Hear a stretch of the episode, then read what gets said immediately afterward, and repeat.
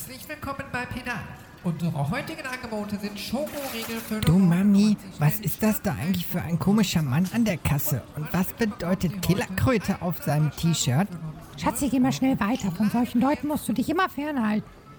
Guten Tag. Ich hätte gerne eine Eintrittskarte für die Gamescom.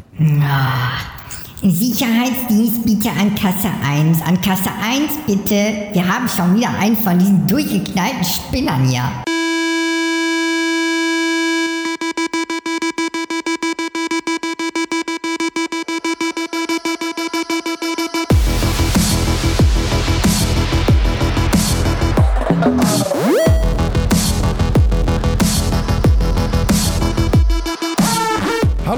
Spielefreunde und herzlich willkommen zur fünften Folge vom Levelmeister. Und an den Mikros sind wieder an, äh, in alphabetischer Reihenfolge Chris, Dave und Robin. Und äh, ja, hallo ihr Lausbuben. Wie geht's euch? Tag Chef, wie ist es? Hallo. Ja, äh, alles gut, würde ich sagen. Ne? Fünfte Folge äh, läuft für uns und äh, also, ja, ich habe genug Kaffee getrunken, dass ich jetzt schnell reden kann und äh, freue mich auf einen netten kleinen Podcast. 5 ist fast die Hälfte von 100. Also fast die Billion. Ja, die schaffen wir auch noch. Ja, ich würde jetzt mal schätzen, das sind so um die 10% von 100, ne? So knapp. Plus, minus. ah, nee, Ja, schön. heute haben wir uns wieder ein spannendes Thema rausgesucht, äh, ein ganz aktuelles, und zwar die Gamescom. Und äh, das, der Clou da dran ist, wir waren noch nicht mal da. Musst du denn Wir wollen aber verraten? trotzdem mitreden. Ja, Mensch. Ähm, ja, genau. Wir haben uns einfach mal schlau gemacht im Netz und ähm, komprimieren jetzt die Infos noch ein bisschen für euch. Ähm, und schauen einfach mal, was es da an Neuigkeiten gibt und äh, welche Spiele auf den Markt kommen. Wir haben uns jetzt größtenteils mal die äh, AAA-Titel rausgesucht. Äh, wobei ich glaube auch meine lieben Kollegen da die ein oder andere Indie-Geschichte am Start haben. Gell? Ja. Ja, wir versuchen es mal. Ja, wo Ja, wir, können ja erstmal, wir, können, wir können erstmal ein bisschen generell so über die, die äh, Messe sprechen, ne? weil Gamescom ist ja mittlerweile doch schon ein fettes Thema geworden. Also ich meine, vor ein paar Jahren war es ja irgendwie noch so, die E3 in LA, ne? das war die Spielemesse schlechthin und alle Redaktionen haben sich ins Flugzeug gesetzt, darüber gejettet für ein paar Tage und haben sich dann da die äh, neuesten Pressekonferenzen reingezogen und die neuesten Spiele angespielt. Und man merkt ja doch irgendwie so einen Trend, also die E3 verändert sich irgendwie immer wieder und ähm, so ein fettes Pendant kommt jetzt irgendwie so, entsteht jetzt irgendwie hier auch in Deutschland mit der Gamescom, wo ich irgendwie so meine, das könnte doch ein internationales Schwergewicht so in den nächsten Jahren werden. Weil Ist es ja schon, auch, ist es ja schon. Ja, und ich meine jetzt, die Politik ist auch mittlerweile ziemlich stark da. Okay, wir haben Wahljahr. Ne? und dann versuchen sie das natürlich mitzunehmen, weil die Gamer sind natürlich auch Wähler oder potenzielle spätere Wähler mal, je nach Altersgruppe. Hm. Äh, aber man merkt schon, okay, ähm, das ist nun mal eine fette Wirtschaft, die da auch hinterhängt. Und äh, ich glaube, die haben es langsam verstanden, äh, dass da auch der Standort Deutschland total wichtig ist. Genau. Mutti Merkel war ja zum Beispiel auch da. Hat sich das ein oder andere, ein oder andere angesehen. Ähm, hat sogar Kritik geäußert. ne, Robin? ja, so wie das richtig ist, würde ich es mal behaupten. Wie war das Zitat nochmal? Es ging, glaube ich, um Minecraft und da hat sie sich über die Grafik beschwert, ne? Genau, sie hat ähm, nach ihrer Eröffnungsrede ist wirklich noch da geblieben, hat ein bisschen gespielt und da halt unter anderem auch ähm, die VR-Version von Minecraft. Hat dann so die, die Brille abgenommen und dann gesagt, so, ja, aber grafisch können wir doch besser, oder? Ach, die Frau hat keine Ahnung. da muss ich wieder mal für Minecraft in die Bresche springen. naja, In die gut. Klötzchenbreche. Ja. Aber sie hat ja auch gesagt, dass, dass äh, die deutsche Spieleindustrie tatsächlich ein Wirtschaftsfaktor ist, der nicht zu verachten ist. Und dass die Spielebranche, ähm, was ja auch stimmt, ähm, auch, auch für die Industrie entwickelt. Also für die äh, produzierende Industrie, sage ich mal. Da reden wir auch über Virtual Reality, wir reden über Augmented Reality, alles, was so im, ähm, in den Konstruktions- und, und äh, Ergonomiebereichen in den äh, großen Firmen genutzt wird, wurde halt ursprünglich oder zu, zum Teil ursprünglich für die Spielebranche entwickelt. Und ich finde das ganz gut, dass sie das mal so hervorhebt, dass eben auch ja, äh, Spielkinder was zur Wirtschafts beitragen. Das finde ich, finde ich ganz interessant. Wurde auch Zeit. Es geht hier sogar noch viel weiter. Ähm, also nachdem sie das Neuland mal so ein bisschen erkundet hat, hat sie ja auch wirklich herausgefunden, dass Spiele nicht nur ein Kulturgut sind, was sehr wichtig für die Kultur an sich ist, sondern halt, wie du auch schon gesagt hast, ein Wirtschaftsfaktor. Da steckt die ganze Industrie hinter. Und da fand ich es auch wirklich gut, dass sie gesagt hat, so, dass Deutschland bei so Förderprogrammen für Entwicklerteams innerhalb von Deutschland wirklich schlecht aufgestellt ist und dass sich da was bessern muss. Mein bestes Beispiel ähm, ist da aus Polen. Ähm, CD Projekt Red, die Macher von The Witcher, Mhm. haben für ihr äh, Cyberpunk 2077, heißt es, glaube ich, ähm, ein Förderprogramm gekriegt. Also eine, eine staatliche Förderung, ordentliches Geld dafür, konnten sich mehrere darauf bewerben, sie haben es bekommen, um da halt ihr Projekt voranzutreiben. Ähm, zuletzt hier in Deutschland ist sowas auch vergeben worden an äh, Piranha Bytes.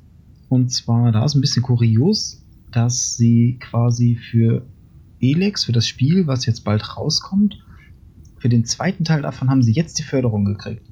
Das heißt, da wird es auf jeden Fall in irgendeiner Form eine Fortsetzung geben. Ich Hm. bin gespannt, ob es äh, Auswirkungen hat, wenn Elex mal jetzt kommt und nicht erfolgreich ist. Das würde mich mal interessieren.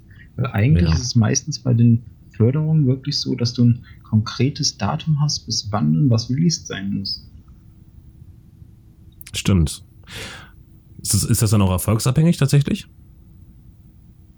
Ähm, so wie ich das jetzt verstanden habe, um die Förderung zu kriegen, nicht, weil man bewirbt sich halt drauf und ein Gremium entscheidet dann, okay, diesem Projekt, äh, das erfüllt die Kriterien und ähm, ich weiß nicht, was da genau noch alles äh, mit einfließt, aber dass dann halt diese Förderung vergeben wird, einfach um das Unternehmen und am Beispiel Pira Piranha Bytes oder auch äh, CD Projekt Red, das sind ja durchaus etablierte Studien, aber noch recht kleine, wenn man mal so an Ubisoft oder EA denkt, die Ja. da riesige Massen haben, mehrere Studios weit über die Welt verteilt. Das sind wirklich noch die kleinen, wo es halt auch wichtig ist, dass die mal eine Förderung kriegen und auch die Möglichkeit damit, sich vielleicht auszuprobieren oder vielleicht mal ein Projekt größer zu machen, das ein oder andere Feature doch noch mit reinzupacken. Hm. Also ich habe jetzt von einem, von einem kleinen Indie-Studio aus Deutschland gehört, ähm, also relativ klein, das ist schon einer der, der größeren Indie. Ähm, Projekte, Studios, äh, Dings und ähm, die haben einen Förderpreis gewonnen ähm, und haben dann eine 80.000 Euro Förderung bekommen. Was, wenn man mal genau hinschaut, ein Witz ist. Ne, wenn man sich mal die Entwicklungskosten von einem Computerspiel anschaut, ähm, das geht ja teilweise bis in einen zweistelligen Millionenbetrag. Und da sind 80.000 selbst für einen Indie-Entwickler relativ wenig. Ne, Das sind, äh, sagen wir mal, wenn es hochkommt, drei Gehälter, drei Jahresgehälter. ne, und äh, ob man da nicht mal ein bisschen mehr in die Bresche springen muss, um da ähm, ja einfach auch das Potenzial, was, was in den Indie-Studios oder in den, in den deutschen Studios liegt, freizusetzen. Ähm, da bin ich mir recht sicher, dass da was liegt. Ne? Und, und ich glaube, genau da ist auch der Punkt, wo Frau Merkel halt gesagt hat, da sind wir hinterher.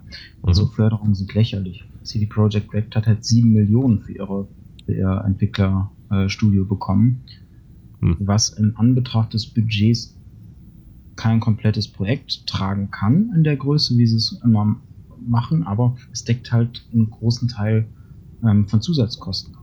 Das heißt, ne, wie eben gesagt, so dieses Grundspiel müssen sie schon irgendwie allein stemmen, aber sie haben dadurch halt die Möglichkeit, noch, noch nachzuschleifen, mehr mit reinzunehmen, vielleicht hier oder da auch mal ähm, Hilfe von anderen externen Studios äh, mit reinzunehmen für Zwischensequenzen oder bestimmte Passagen, was weiß ich. Ja. Ja, man muss ja immer gucken, welches Genre der jeweilige Entwickler dann auch bedient. Ähm, die haben natürlich dann auch unterschiedliche Anforderungen an Engine und Entwicklungszeiten und so weiter. Ja, aber ich glaube, da ist auch das Problem, so der konservative Gedanke, wie, wie no- ein normales Unternehmen funktioniert, also irgendwie eine Produktentwicklung macht, äh, während die Spiele, eben- äh, also die Spielehersteller dann eben halt zwei, drei Jahre oder noch länger einen Titel programmieren und diese Zeit auch erstmal überbrücken müssen. Ne? Und da ist Mhm. natürlich auch die Einstiegshürde für Indie-Entwickler wirklich brachial hoch.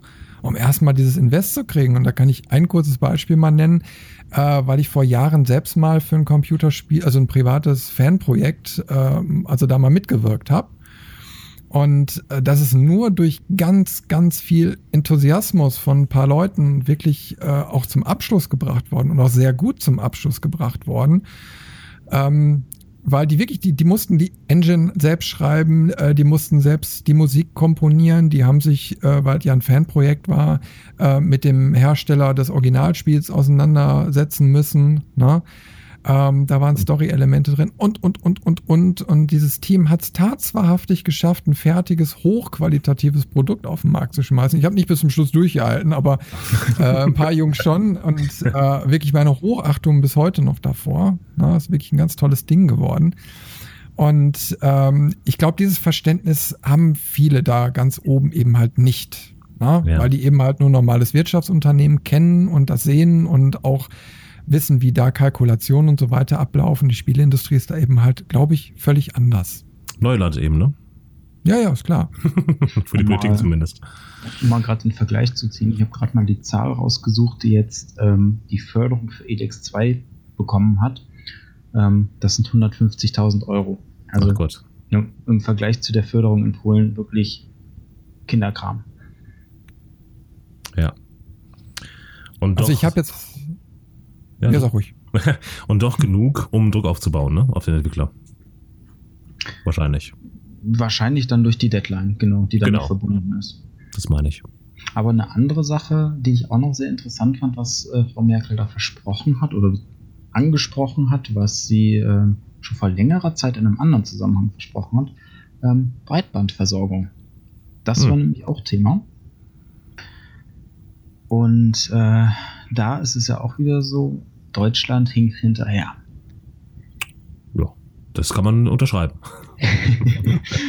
und ähm, ich weiß nicht, ob da der Wahlkampf aus ihr spricht oder nicht, aber sie ähm, wurde ja auch letztens von einigen YouTubern nochmal äh, diesbezüglich interviewt.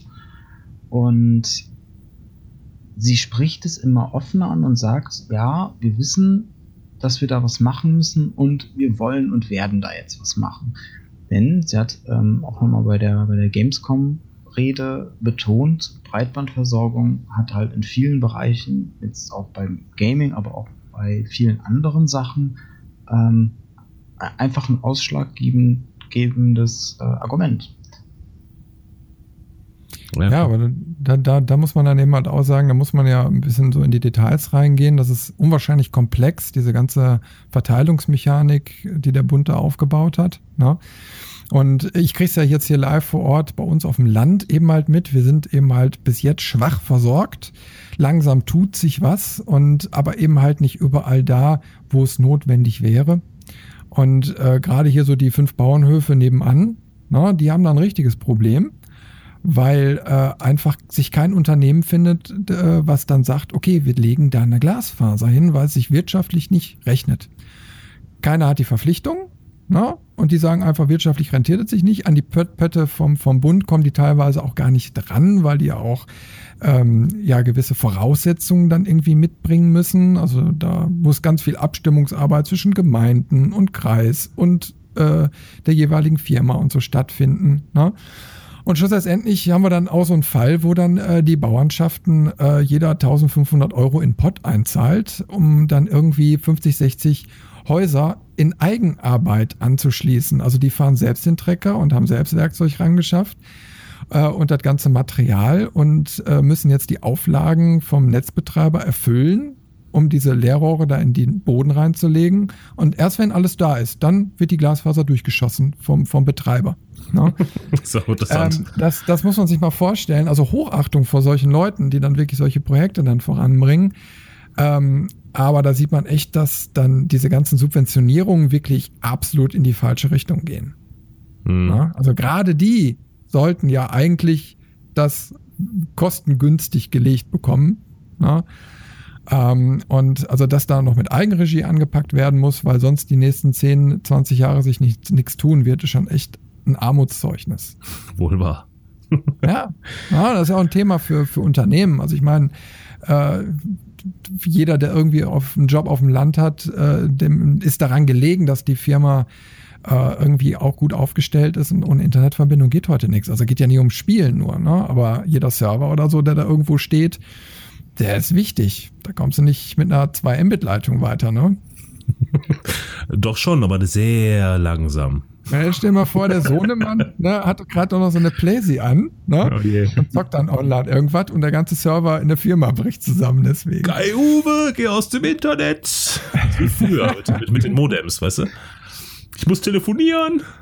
Noch fünf Minuten, Mama, der Download ist noch nicht fertig. Ja, aber mir ist auch aufgefallen, so bei der Diskussion, dass die meisten Leute, ähm, die dann gefragt werden, hör mal, möchtest du denn nicht auch schnelles Internet haben? Die sagen dann, oh, was ich hab, das reicht. Na, da, ich mache ja nur so ein bisschen Internet und, und ruf mal meine E-Mails ab. Das reicht, was die Genau. Telekom wieder bringt. Das reicht, das brauche ich nicht, den ganzen Scheiß. Was brauche ich das? Ja, ja, So, die nächste und, Generation ähm, ist ja, ja, komm, das passt schon. Ehrlich, ne? Und, Ja, ja. und dann, dann versuchst du da äh, auch ein bisschen Aufklärungsarbeit zu leisten und zu sagen, oh, pass mal auf, die Kiddies sind da, die haben ihre Computer, Spielekonsolen und so weiter, die brauchen es für Schule, Beruf und etc. Äh, der Kühlschrank verbindet sich mit dem Internet, der Fernseher verbindet sich mit dem Internet, na, und selbst die Kloschüsseln demnächst dann auch noch, da hast du die Stuhlprobe auch noch, die du dann über deine Apple Watch abrufen kannst. Ja. und dann hast du eben halt nur eine, eine, eine 5 Mbit-Leitung oder so, da, weil, weil ähm, die Leute sich eben halt nicht bewegt haben. Ja, und da passiert eben halt meines Erachtens auch viel zu wenig.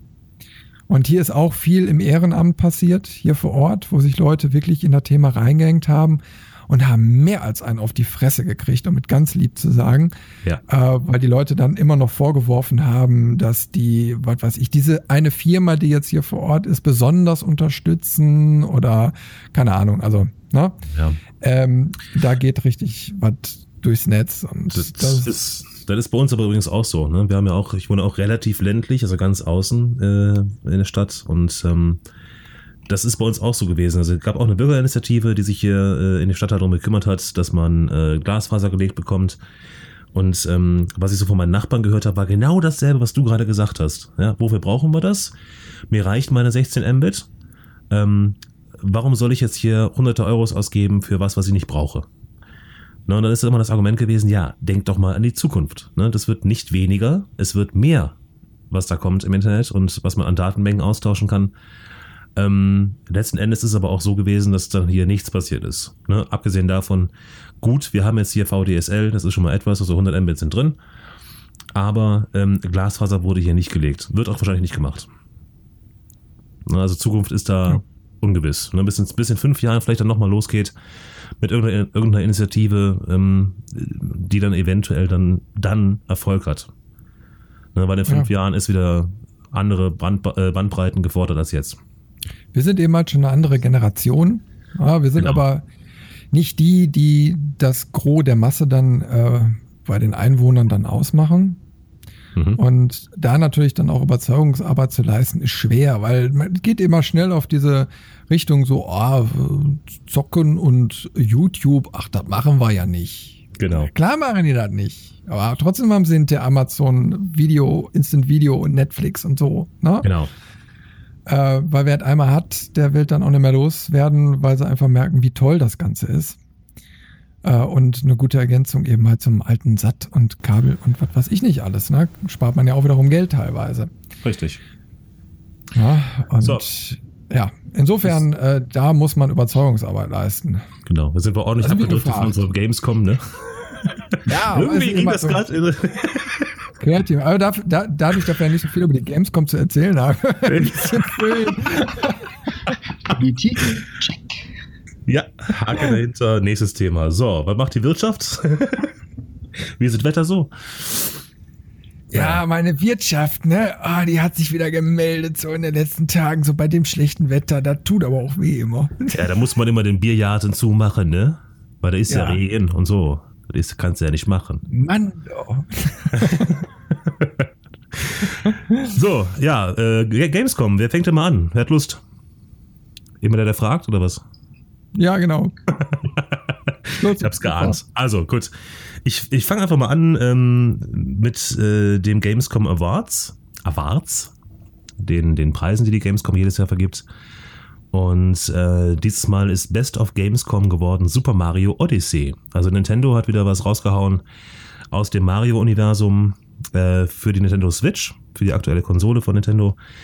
Ähm, diesmal ist es ein Super Mario in einer 3D Open World Umgebung mit, ähm, äh, ja, teils realistisch angehaucht, teils halt aus der Mario Fantasy Welt. Das ist ganz witzig, weil ähm, man sieht Mario halt im, im, in dem äh, Trailer von diesem Spiel ähm, teilweise durch eine Stadt hüpfen. Ne? Steht dann auf einer ganz normalen Straßenlaterne oder animierte Menschen laufen an ihm vorbei und er ist dann halt so hüfthoch, bunt und mit dieser riesen Mütze. Ähm, sieht ganz, ganz interessant aus. Ähm, was da an Neuerungen drin ist, ähm, er bekommt Hilfe. Und zwar von Cappy. Und wer hätte das gedacht? Cappy ist eine Mütze. Und diese, und diese Mütze kann er also auf Gegenstände werfen und bekommt dann deren Eigenschaften. Also ich weiß, man kennt wahrscheinlich diese, diese riesen Kanonenkugel oder Pistolenkugel, die bei, bei den alten Mario-Spielen immer so durchs Level fliegt. Wenn Mario da diese Mütze drauf wirft, könnte er zum Beispiel Abhänge oder Schluchten überfliegen, kurzzeitig. Und das ist anscheinend ein Spiel, was so gut geworden ist, dass es nicht nur Best of Gamescom geworden ist, sondern auch noch Most äh, Wanted äh, im äh, Publikumspreis gewonnen hat und als bestes Actionspiel ausgezeichnet ist. Also das muss man sich auch mal vorstellen, ein Super Mario als bestes Actionspiel. Finde ich, fand ich ganz interessant. Ja, ich sagte nur eins zu, du kannst auch als T-Rex spielen. Ja? Ja, du kannst Schau. das Cappy auf einen T-Rex, äh, es war zumindest in einem der ersten Trailer dazu, ähm, wo du dann als, als T-Rex mit dem Mario-Schneuzer und dem Cappy rumgelaufen bist. Ja, sehr geil. Na, aber ich weiß nicht, das ist halt, das ist halt auch ein spezielles Publikum irgendwo, weil äh, ich könnte mir jetzt nicht vorstellen, Super Mario zu zocken, ganz ehrlich. Also das, Ach, doch, aber das schon. ist, ja, also sagen wir mal, ich, ich re- regelmäßig noch die alten Teile. Ne? Ich hole ab und zu mal mein SNES aus dem Schrank und dann zocke ich nochmal Mario, äh, Super Mario World oder Super Mario 3 oder wie sie alle heißen. Ähm, aber die neueren 3D-Versionen von Mario haben mich nie gepackt. Ne? Abgesehen davon, dass ich die Konsolen nicht hatte. Ähm, aber bei Kumpels mal gespielt und es hat mich, also nee, das war nicht Mario für mich. Mario ist für mich 2D. Da geht's um äh, Fragezeichen äh, aufhüpfen, in Pilz fressen, groß werden und in ähm, ja, ja, genau. Ne? Das ist ja schon die versteckte Bedeutung dahinter. ähm, äh, ja, Ja, das, ich das, geb, geb dir da mal recht. Also ich, ich habe ja noch eine Wii da rumstehen und äh, habe da auch so ein paar Titel eben halt wie, was weiß ich, Su- Super Mario äh, Galaxy, ne? Ähm, und wo ich sag so, ey, die ersten zwei Stunden hat mich das so gepackt, dann macht das dann Spaß und dann auf einmal merkst du, es ist irgendwie immer das Gleiche und immer wieder das Gleiche und, Mhm. also mir persönlich wird da relativ schnell langweilig und ich kann mich dann überhaupt nicht motivieren, so diese ganzen Stunden da und ja. dann versuchen, mich da durch den Parcours zu schlängeln und die sind ja auch teilweise bockenschwer. Die sind Kommt richtig dazu. bockenschwer. kommt dazu. Na, es ist relativ, du brauchst ein relativ hohes Frustpotenzial, was ich ja bekanntermaßen nicht unbedingt habe. Habe ich auch nicht. Habe ich, ja, hab ich ja schon mal erzählt, von wegen äh, hier Dark Souls und sowas. Das muss ich nicht haben. Aber ich habe da halt auch gehört, dass das neue Mario Odyssey sich wirklich ähm, an die alten 3D-Marios orientiert, sprich an das alte Mario 64. Ähm, das ist halt ein Spiel, das hat meine Kindheit geprägt. Ähm, das hat auch die, die äh, Zeit meiner Mutter irgendwann in Anspruch genommen, weil Hm. sie sich dann irgendwie, sie hat sich vorher nie so mit, mit Spielen beschäftigt und das war so das erste, was sie dann selbst auch mal gespielt hatte äh, weil der, äh, der N64 stand dann halt auch im Wohnzimmer. Und äh, ich habe sie wirklich mal erwischt, wo ich dann irgendwie aufgewacht bin, aus meinem Zimmer auf Toilette, dann mal kurz ins Wohnzimmer und sah sie dann, wie sie, ich glaube wirklich so um, um 12 Uhr nachts um, wirklich, wie es dann normalerweise bei Kindern ist, dann vor dem Fernseher sitzt und dann die Level versucht.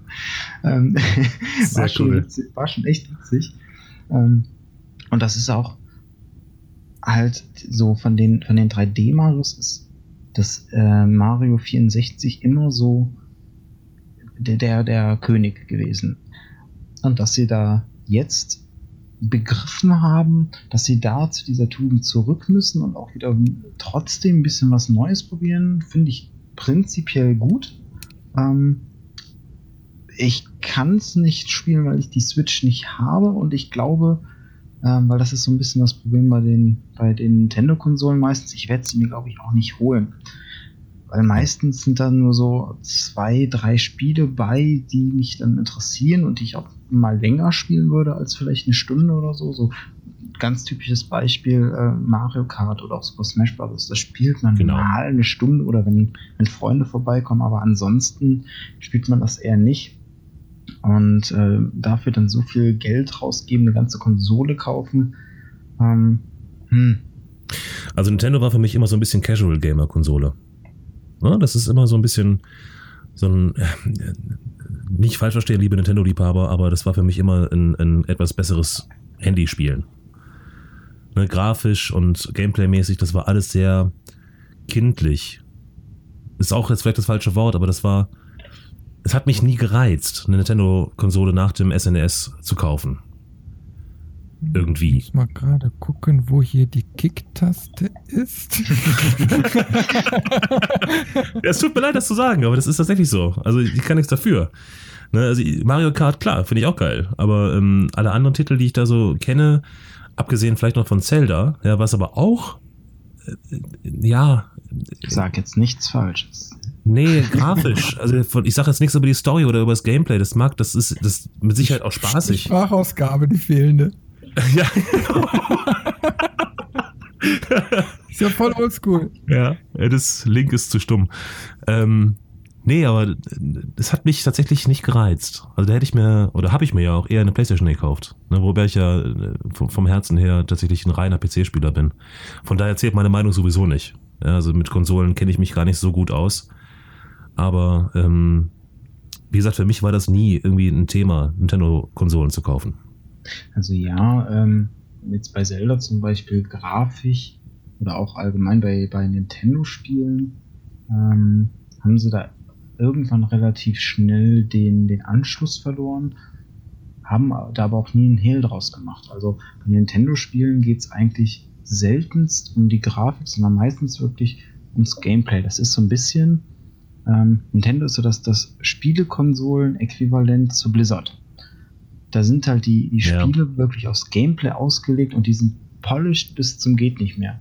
Das ist ja auch Mhm. ein bisschen äh, Segen und Fluch der Nintendo-Konsolen, weil meistens die ganzen Spiele müssen ja dann durch die Extraprüfung von Nintendo und ganz oft sagt Nintendo so, nee, das reicht uns nicht, das wollen wir nicht. Dann haben sie noch und da muss man für Nintendo doch mal in die Bresche springen. Sie trauen sich immer wieder was Neues. Das Problem dabei, auch wenn ich jetzt so an die, an die ähm, Nintendo Wii zum Beispiel denke mit den Motion Controllern, das hat zwar ganz gut funktioniert, war aber zu dem Zeitpunkt noch zu nischig. Und da war dann immer das Problem, dass viele Publisher gesagt haben oder auch Entwickler so, ja, könnten wir jetzt dafür extra nochmal anpassen, das Spiel, aber es ist es uns nicht wert. Ne, da ist halt die, die Zahl an Käufern zu gering, als dass wir den ganzen Aufwand da reinstecken, dann nochmal extra mit den Motion Controllern zu gucken, wie kriegen wir die Steuerung hin oder auch bei der Wii U war das ja ein, Riesenthema mit dem Display auf dem Controller, dass der nochmal ein extra Bildschirm quasi war, wo dann die Karte war oder irgendwas anderes.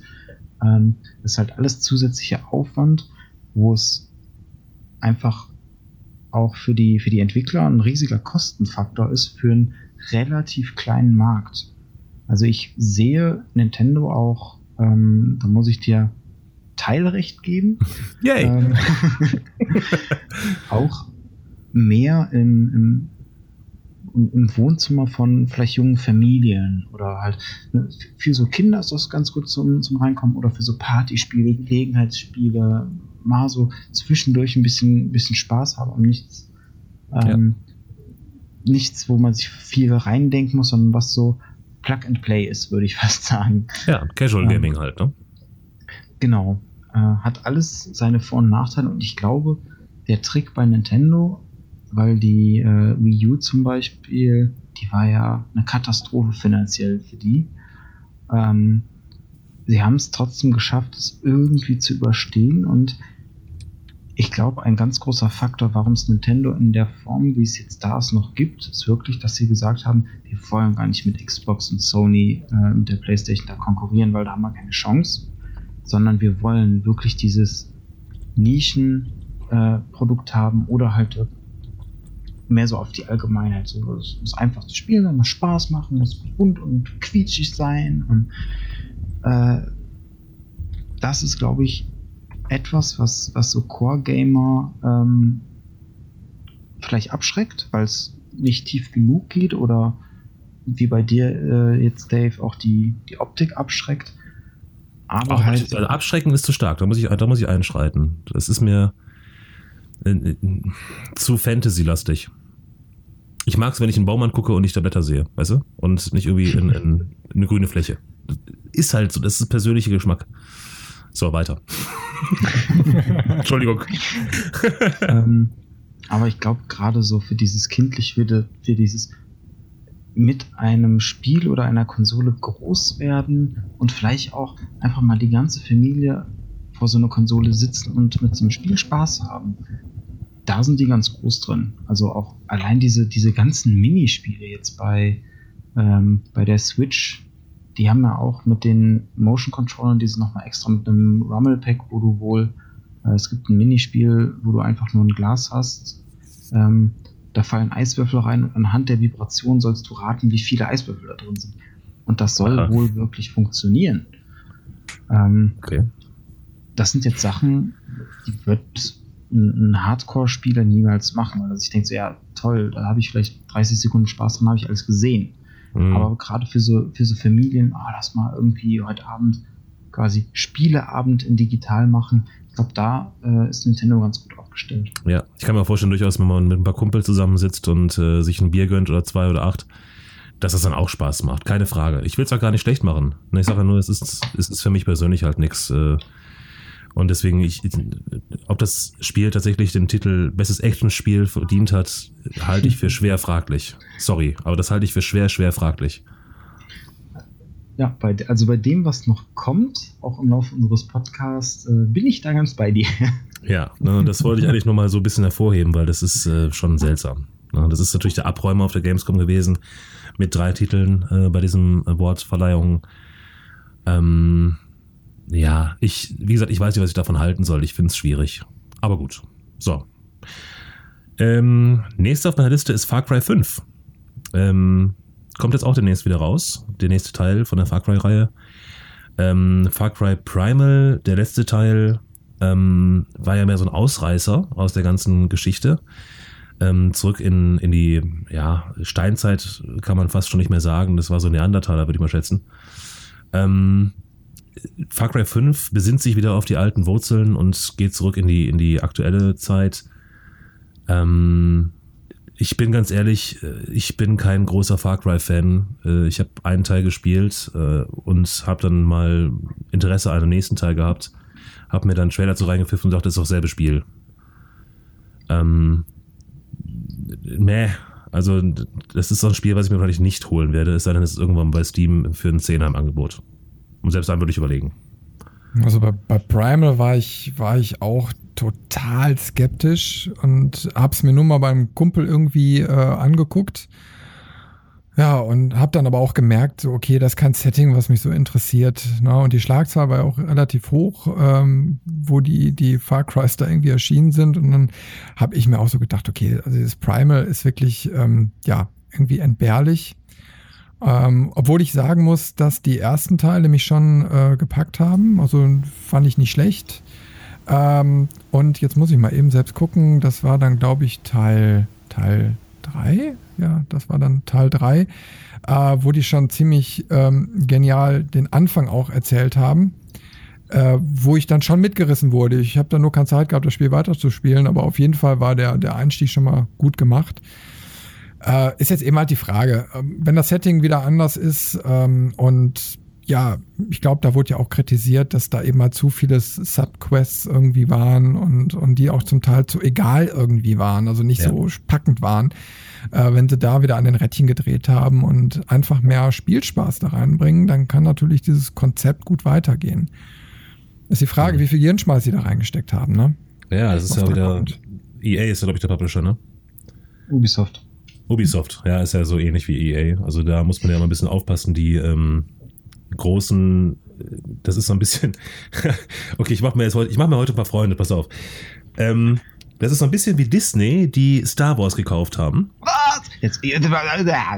Ja, ich weiß, ich mache mir Freunde, pass auf. Es kommt mir manchmal so vor, als wenn da äh, Cash-Cows ordentlich durchgemolken werden. Und bei der Far Cry-Reihe finde ich es extrem. Ja, also die, die, die neuer Teil, Hauptsache neuer Teil. Und Also bei, bei, bei Far Cry stimme ich dir zu, bei Star Wars nein. ja, um Gottes Willen, also mir ist jetzt gar kein besseres Beispiel eingefallen. Ich mag ja auch, ich bin das, ich bin ein riesen Star Wars Fan, äh, aber Aber da sprichst du auch den, den fanatischen Fan gerade an. Da hast du Ja, keine gut. Chance mit Logik. Das ist Irgendwas vollkommen, vollkommen in Ordnung, ja. Aber es ist, es kommt mir, also die, die Schlagzahl, in der Filme aus der Star Wars Reihe rauskommen, ist seitdem das Disney übernommen hat, einfach extrem in die Höhe gestiegen. Was nicht falsch verstehen, nicht verkehrt ist. Ne? Wie gesagt, ich bin auch ein riesen Star Wars Fan. Aber es ist halt auffällig, dass die das gekauft haben, um damit richtig Moneten zu machen. Und ähm, jetzt mal Disney Star Wars beiseite gelegt, manchmal leidet darunter die Qualität. Ne? Weil ähm, da muss das Spiel fertig werden, es muss schnell fertig werden, es muss äh, egal, ja, Hauptsache raus an den Markt und, äh, und, und, und Geld abgreifen. Und das habe ich bei Far Cry das Gefühl, dass es so ist manchmal. Ja, also. bei der ähm, Reihe. Genau, das ist ja etwas, und das finde ich wieder das Interessante. Ubisoft ähm, hat mit Far Cry und mit Assassin's Creed zwei Spiele gehabt, wo sie im jährlichen Rhythmus ein neues Spiel rausgeschossen haben. Genau. Und dann haben sie bei Assassin's Creed jetzt gesagt, okay, wir nehmen uns ein Jahr mehr Pause, um nochmal das Konzept zu überdenken, nochmal ganz viele Sachen anzupacken, anders zu machen. Und äh, kleiner Spoiler, ich komme gleich nochmal zu Assassin's Creed. ähm, aber um bei Far Cry zu bleiben, da haben sie es irgendwie nicht gemacht. Und alles, was ich bisher von Far Cry 5 sehe, langweilt mich. Also wirklich, der, der dritte Teil war super wegen der Erzählung. Ähm, das ist ja, was du eben meintest, Chris. Die Einführung ist super, ne? der, der, äh, der, der Gegenspieler ist klasse gemacht. Es war was Neues. Sie haben sich mal was Mhm. getraut. Ähm, das das äh, Schleichsystem haben sie gut hingekriegt. Und der vierte Teil war das gleiche in einem anderen Gebiet. Und das Einzige, was mir am vierten Teil wirklich gefallen hat, ist etwas, was die wenigsten kennen werden. So, es gibt ein alternatives Ende, wo man das Spiel, ich glaube, in 15 Minuten durchspielen kann. Ja, habe ich von gehört. äh, man muss einfach, also das, das Spiel beginnt halt damit, dass dieser, äh, dieser Diktator ähm, einen quasi sein, sein, den Konvoi, mit dem man fährt, überfällt und einen dann mitnimmt. Er kennt einen wohl irgendwie. Und das Gameplay fängt dann an, wenn der Diktator den Raum verlässt und sagt, warte Moment, ich bin gleich wieder da. Und dann kann man halt aufstehen, in die Welt rausgehen, flüchten und quasi ab da fängt das Spiel an. Und dieses Secret Ending ist, wenn man einfach sitzen bleibt. Dann wartet man, ich glaube, eine Minute oder so und dann kommt er wirklich wieder. Das ist ja Und äh, es, es ist wirklich, der spricht dann ganz normal mit dir und du gehst ja eigentlich, die Geschichte davon ist ja, du, du fährst in den Himalaya, um die Asche deiner Mutter zu verstreuen. Und dann nimmt er dich, setzt sich mit dir in den Helikopter, fährt zum, äh, fliegt zu dem äh, Grab deiner Mutter, du kannst die Asche verstreuen, kommst wieder aus, aus dem Grab raus, guck dich an, so ja, bist du jetzt glücklich? Gut, dann können wir jetzt ein bisschen ballern. Dann kommt so ein äh, typischer Rocksong und das Spiel ist durch. Dann kommen die Credits. Dann ist wirklich, du hast das Spiel durchgespielt. Indem du dir eigentlich schon eine Zwischensequenz angeguckt hast und dich dann nicht bescheuert, hast. Ja. Aber ähm, um wieder auf den neuesten Teil zurückzukommen, es wirkte im ersten Moment durch das Setting interessant, weil sie sich so ein.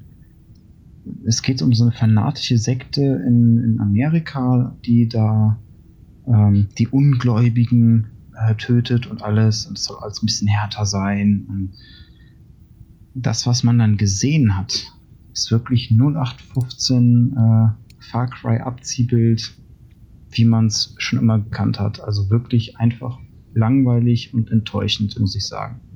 Ja, das meine ich nämlich auch. Naja, gut, genug von Far Cry. Ähm, mal was Erfreuliches, aus meiner Sicht zumindest. Ähm, Need for Speed bekommt einen neuen Teil und zwar heißt er dann Payback. Und ähm, da besinnt man sich wohl auch eher auf die Wurzeln der Reihe zurück. Denn das Spiel soll sich so ein bisschen spielen wie ähm, Need for Speed Underground 2 aus dem Jahr 2004. Ähm, das heißt, wir können endlich wieder tunen und wir können ähm, in einer äh, offenen Welt durch die Gegend fahren. Und ähm, zum Beispiel auch Autos, die vorbeifahren, klauen und die dann auch tunen. Ich glaube, das ging früher nicht. Ähm, es ist so ein bisschen, ein bisschen wie GTA, nur dass man nicht aussteigen kann. Soweit ich weiß. Ich meine, äh, ne? Und, Wie kannst du ähm, andere Autos klauen? Jetzt habe ich mich auch gerade überlegt, wenn ich das gesagt habe. Ich denke, Moment, irgendwas kommt doch, das kann doch nicht sein. Ähm, nee, aber das ist tatsächlich so äh, wieder so ein bisschen wie Underground 2 und das habe ich sehr genossen, das Spiel. Das hat richtig Spaß gemacht damals. Ähm, wobei ich auch wieder ähm, gelesen habe, das soll sich auch so ein bisschen an die Fast and Furious Reihe anlehnen. Ähm, da bin ich auf jeden Fall gespannt drauf. Das werde ich mir auch anschaffen, das Spiel, weil ähm, ein richtig gutes Need for Speed habe ich lange nicht mehr gesehen. Ähm, und wenn das jetzt wirklich so wie damals ist, dann würde ich mit Sicherheit äh, gerne mal wieder hinter Steuer steigen und ein bisschen durch die Gegend fahren und äh, Rennen gewinnen. Da bin ich sehr gespannt drauf. Ja, ich habe ich hab, äh, Need for Speed schon ewig nicht mehr gezockt. Und ich war auch immer total schlecht da drin. Also da, da du musst wirklich sagen, also selbst wenn man da ganz viel Enthusiasmus reingelegt hat, äh, war ich immer der, der es nie durchgespielt hat, weil ich einfach zu schlecht war. Okay. Sehr gut. Ja, ich klar. habe aber trotzdem irgendwelche, ich gucke jetzt mal gerade nach, welche Teile ich davon habe in meiner Bibliothek. Irgendwas schwebt mir noch davor. Genau, Most Wanted habe ich mir irgendwie Mhm. mal geschossen gehabt und äh, Hot Pursuit. ja. Äh, Hat auch, hat auch Spaß gemacht, gemacht äh, wobei Hot Pursuit, das war das mit, wo du auch Polizei spielen konntest, ne? Ja, ja, ja, ja, genau. Mhm, Das fand ich auch ganz, ganz okay noch. Äh, ich habe damals angefangen mit Need for Speed 2. Das war der Burner. Ähm, alles verpixelt, scheißegal. Hauptsache man hat den ähm, McLaren irgendwann bekommen und konnte damit durch die Gegend fahren. Ähm, dann kam Need for Speed Porsche, das habe ich auch, ich glaube, zweimal, dreimal gespielt, durchgespielt. Ähm, damals war ich da wirklich fast süchtig nach. Das hat richtig Spaß gemacht. Dann kamen die anderen Teile, da wurden dann wurde die Fahrphysik äh, geändert, überarbeitet hier und da. Dann wurde es mal realistisch, dann wurde es mal mehr Arcade-lastig. Dann konnte man tunen, dann musste man driften und ähm, ich habe irgendwann so, ich glaube, es ist tatsächlich sogar nach Underground 2, ähm, ich glaube, dieses eine mit dem Driften habe ich noch gespielt und dann das Interesse an der Reihe verloren. Ich weiß gar nicht, woran es liegt. So ganz genau zumindest nicht. Ähm, aber auf den neuen Teil freue ich mich tatsächlich sehr. Ne, mit moderner Grafik und vielleicht machen sie die, die Steuerung nicht ganz so realistisch, äh, sondern wieder ein bisschen arcade-lastig, dass man da so auch minutenlang durch die äh, Kurven driften kann. Da würde ich mich sehr drüber freuen. Bin ich gespannt drauf. Äh, Ich bin sehr gespannt, äh, ja, wie es wird und ob sie ihre Versprechen halten können, weil der letzte Teil, ähm, Need for Speed Underground, hieß da ja einfach nur und sollte mal so ein, so ein Remake sein, sollte sich Mhm. angeblich auch auf die alten Wurzeln beziehen. Das stimmte auch zum Teil, also hat es wieder ausführlich äh, Tuning-Möglichkeiten und alles. Aber irgendwie, ähm, die haben dann auch wieder mit, mit echten Schauspielern so Zwischensequenzen gedreht, die ziemlich cheesy waren. Ja. Aber die waren, die waren so over the top und äh, irgendwie auf blöde witzig gemacht, dass sie dich ziemlich schnell genervt haben. Okay. Und ähm, das, was ich ihnen bis heute nicht verzeihen kann, und ich habe es relativ schnell auch dran gegeben, äh, man kann doch kein Need for Speed Underground Spiel machen ohne Unterbodenbeleuchtung. Also das geht doch gar nicht. Ja, ja, stimmt. Vielleicht gab es das wieder nur in der deutschen Version nicht, weil es ist ja hier, ist ja hier verboten. Wer weiß. Die Hakenkreuz-Bodenbeleuchtung. oh je, oh je. Und die Hupe dann mit der deutschen Nationalhymne der ersten Strophe, ne? Naja. Nee, also, ähm, wie gesagt, nicht für Speed freue ich mich drauf. Dann habe ich mir noch auf die Liste geschrieben, äh, was interessant ist, Star Wars Battlefront 2 ist äh, auf dem Weg. Star Wars! Star Wars, genau. Und äh, es soll tatsächlich diesmal auch eine Kampagne und eine Story geben. Ähm, Da sind wir mal Multiplayer- gespannt. Genau, Multiplayer versteht sich von selbst, dass sie dabei sind. Und es sollen auch wieder alle Helden dabei sein aus dem Universum, auch Ray und Captain Phasma. Von daher äh, kann man darauf auch sehr gespannt sein. Äh, vielleicht gucke ich mir das auch mal an. Ich habe, ähm, trotzdem ich großer Star Wars-Fan bin, dass ich nochmal betonen möchte an dieser Stelle, nur sicherheitshalber, bevor irgendwelche Drohbriefe kommen, ähm, äh, das werde ich vielleicht auch mal anspielen. Dazu das mal anschauen, genauer, weil ähm, das interessiert mich. Ich habe da auch ein, ein, zwei Videos von gesehen. Sieht schon geil aus. Und äh, steht auf der Liste quasi für, für äh, dieses oder nächstes Jahr. Mal schauen. Es sieht wirklich äh, fantastisch aus, aber, und äh, das sage ich wirklich als riesiger Star Wars-Fan, der bei jedem Trailer zu den neuen Filmen wirklich Gänsehaut und Tränen in den Augen hat. Ich glaube, spielerisch wird es eine Niete. Okay. Ich bin da fast fest von überzeugt, zumindest im Multiplayer. Ähm, weil alles, was ich da sehe, ist eine extrem abgespeckte Light-Version von dem Battlefield Multiplayer, wo jegliches Teamplay erschwert wird. Also äh, allein die Spawn-Mechanik, du spawnst nicht, also du kannst nicht auswählen, bei wem du spawnst, sondern jeder, der gestorben ist aus deiner, äh, aus deiner Fraktion, ähm, wird zusammengewürfelt in neuen Squads und die spawnen dann zusammen. Das heißt, du spielst in der Regel mit Fremden, die du nicht kennst. Du hast kaum mhm. Möglichkeiten, dich mit denen abzustimmen. Es gab äh, oder gibt bei Battlefield ja immer diese, diese Shortcuts für bestimmte Befehle wie hier, ich brauche Munition, Medic, äh, Vorrennen, Verteidigen. Gibt es da alle? Soweit ich weiß nicht. Ähm, mhm. Und auch von den, von den Klassen her, es gibt jetzt vier Klassen im Multiplayer. Drei davon sind einfach nur äh, volles Fund aufs Maul und eine davon ist so ein bisschen, die, hat irgendwie eine Support-Fähigkeit, so, aber auch nur ganz wenig. Also ähm, so für den, zumindest vom Multiplayer, wirklich nur für den Spaß für zwischendurch, ein halbes Stündchen, dann hat man auch schon keine Lust mehr. Nach dem Motto, die Atmosphäre natürlich wieder top. Also die mhm. brennen da ein Star Wars Feuerwerk runter und reiten die Lizenzmaschine bis zum Bluten. Aha, aha. also der Fan sagt also auch. Das, das ja, aber ich, ich, ich sag's ja positiv. ich sage es ja positiv. Ach ja, okay, ähm, alles klar. Und auch, also von der Story her interessiert es mich dann doch wieder.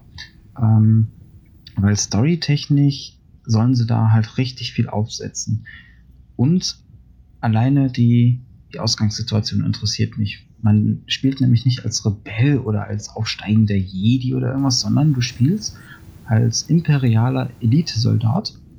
Und das Spiel beginnt ähm, damit, dass du auf Endor bist und mitkriegst, wie der Todesstern zerstört wird. Und dann fängt das erst an. Hm. Also es wird unglaublich interessant, ähm,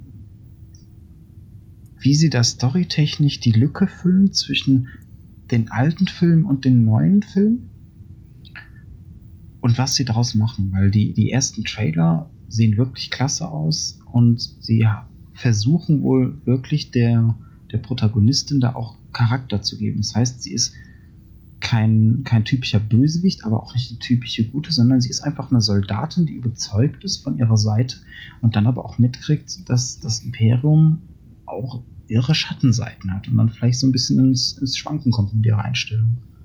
Okay. Könnte, also, könnte echt interessant sein, zumindest als Singleplayer-Shooter. Das ja. ist so mein, mein Eindruck.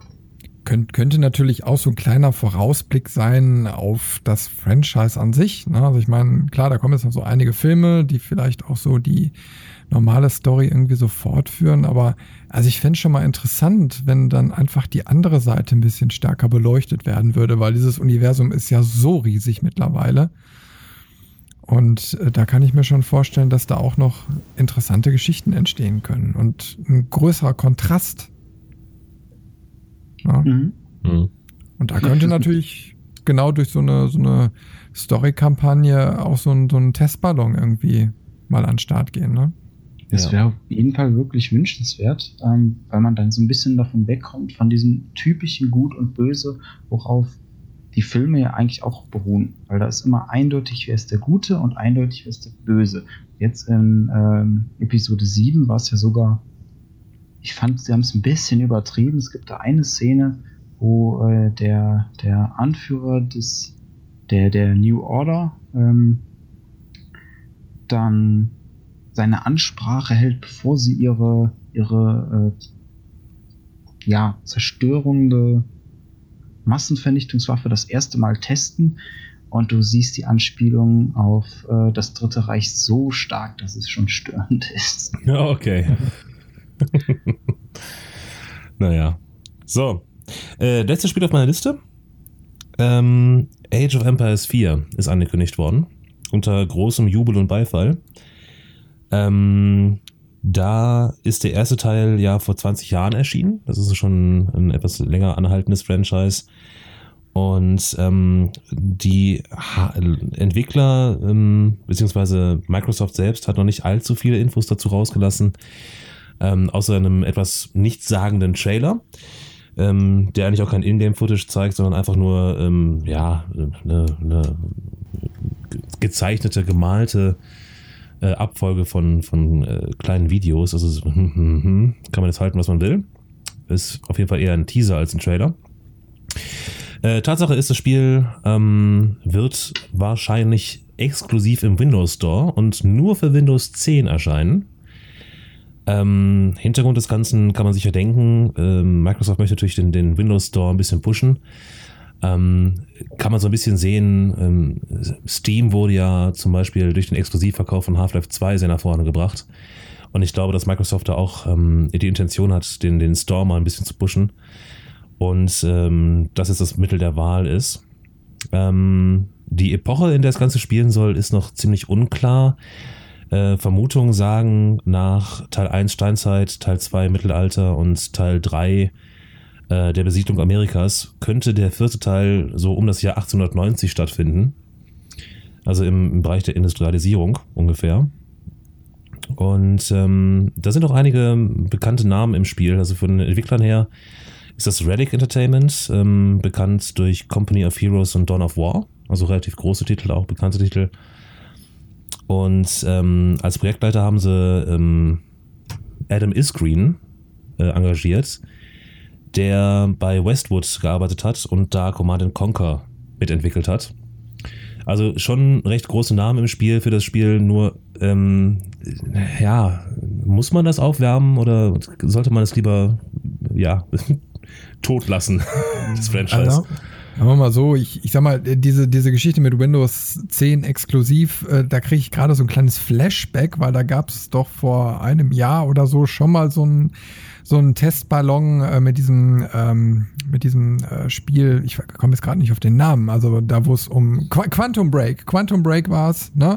Ja, genau. Ähm, wo die, glaube ich, äh, sechs Monate oder so diese, äh, dieses exklusiv durchgehalten haben und danach haben sie es dann doch überall rausgehauen, weil irgendwie keiner äh, bereit war, in dem Store das zu kaufen, der ja auch irgendwie so ein paar technische Einschränkungen noch so bringt. Also ich habe selbst persönlich noch nicht ausprobiert. Ähm, aber da scheint wohl irgendwelche Problemchen auch zu sein, gerade für Spiele, weil dann ja alles irgendwie ja in diesem App-Umfeld da läuft. Ja. ja und äh, das ist natürlich nicht so attraktiv. Okay, ich denke mal, Age of Empires wird dann vielleicht, ähm, ja, wenn es sich so ein bisschen an den älteren Sachen orientiert, vielleicht jetzt auch kein Grafikgewitter werden. Na, ähm, vielleicht wird das dann technisch äh, okay sein für den Store, aber ich glaube ich glaub nicht, dass sie das durchhalten, weil, hey, mal ehrlich, der Windows 10 Store ist jetzt nicht gerade sehr attraktiv und mein Gott, wer braucht noch einen Store? Ja, ganz genau. Also ich meine, da war Microsoft noch nie gut drin, äh, sich in, in, in, der, in dem Bereich zu vermarkten. Und es gibt so viele Spiele, äh, Portale mittlerweile, die sich gut etabliert haben. Und ich glaube nicht, dass da Microsoft so den Markt gewinnen wird. Ja, es ist vor allen Dingen auch ein, ein, ein ähm, ähm, verdammt ein Vermarktungsfehler meine, meines Erachtens nach. Weil du hast dann natürlich nur diesen einen Store. Und du musst dich ja dann mit Microsoft-Konto anmelden, allem Tutti Frutti, Pipapo. Ähm, ich, äh, ich weiß noch nicht mal, ob ich ein Microsoft-Konto habe, ob ich das bei der Installation von Windows 10 angelegt habe. Ich weiß es tatsächlich nicht. Ähm, äh, also allein das schreckt mich schon ab, dass ich es nicht irgendwie über Steam kaufen kann oder GOG oder sonst irgendeine Plattform, sondern nur über Microsoft. ich weiß nicht. Also ein, könnte ein riesen Marketingfehler sein. Könnte. Okay, ich, ich sehe gerade den Preis, das ist irgendwie für den 18. Oktober angekündigt und soll 20 Euro kosten. Äh, also als Einstiegspreis ist er natürlich dann auch als Kampfpreis. Nee, ich glaube, du äh, verwechselst da was. Ja, das ist Teil Aber, 1. ähm, Es, es gibt vom ersten Teil und auch vom zweiten, ähm, jetzt muss ich kurz überlegen, vom ersten, Remaster. Das, das, genau, das Remaster vom ersten ist schon veröffentlicht und das vom zweiten kommt nämlich dieses Jahr. Und aus der Warte finde ich das echt interessant. Also, sie haben scheinbar gemerkt, okay, ähm, das Remaster oder Remake vom, vom ersten Teil hat sich gut verkauft. Jetzt machen wir mal laut Dave die Disney-Formel Ja. und, und pressen das so ein bisschen aus. Aber was ich ähm, dabei einfach mutig finde, muss ich wirklich sagen, ist, dass sie so viel Zeit und Energie scheinbar in Strategiespiele stecken. Und zwar in das Genre, was vor ein, zwei Jahren noch fast für tot erklärt worden ist. Mhm. Du, du hast übrigens recht, ich habe mich hier gerade äh, verlesen, ja, weil ich hatte jetzt gerade noch mal ein bisschen recherchiert und die haben die beiden Spiele gemixt in einem Absatz und ähm, ja, haben, haben das vermischt. Also das das richtig, also das Remake erscheint für 20 Euro ne? und äh, das Datum für Age of Empires 4 wurde noch nicht genau bekannt gegeben. ja. Und ich glaube, das Ganze um den ähm, Microsoft Store, das ist so ein bisschen ähm, der Hund, der in die Enge getrieben wurde. Weil mit der ähm, Xbox One, beziehungsweise gar nicht war. Na doch, das Ding hieß ja von Anfang an One. Ähm, Ja. Die, die Xbox One lief halt überhaupt nicht gut. Und Konsolen ähm, sind immer noch der Hauptabsatzmarkt von Spielen. Da hat Sony so dermaßen gewonnen, dass Microsoft es gar nicht geschafft hat, da aufzuholen und sie müssen sich jetzt überlegen, wie kriegen wir mehr Konsolen verkauft. Und momentan ist da so ein bisschen das, äh, wo sie versuchen, Sony ähm, in die Seite zu fahren mit Crossplay. Heißt, der Windows Store läuft auf Windows 10 und auf der Xbox. Mit dem Richtig. gleichen Account. Und du kannst die Spiele wohl auch, ich, wie gesagt, kenne es nicht, weil ich es nicht äh, ausprobieren kann, weil ich es nicht habe. Ähm, aber du kannst wohl dann die Spiele sowohl auf der Xbox als auch auf dem Rechner spielen. Mhm, Nicht Cross-Plattform. Ja. Genau, Cr- Cross-Plattform ist das Stichwort. Und da reiten sie wirklich drauf rum, ähm, weil Sony von Anfang an gesagt hat, nee, Cross-Plattform, so Blödsinn machen wir nicht. Und damit kriegt Sony gerade nämlich ganz schöne Watsche, weil ähm, das ist halt das, was sich eigentlich viele Spieler wünschen. Ich meine, Mhm. bei einem Shooter ist es wieder was anderes. Da kann ich verstehen, dass man sagt, okay, lassen wir die PCs mal außen vor, weil das mit Maus und Tastatur zielen und schießen ist was komplett anderes als mit dem Controller. Du kannst noch so gut mit dem Controller sein. Ich behaupte, jemand mit der Maus ist immer besser. Das glaube ich auch. Wobei du hast natürlich mit dem Controller oft auch eine Zielhilfe.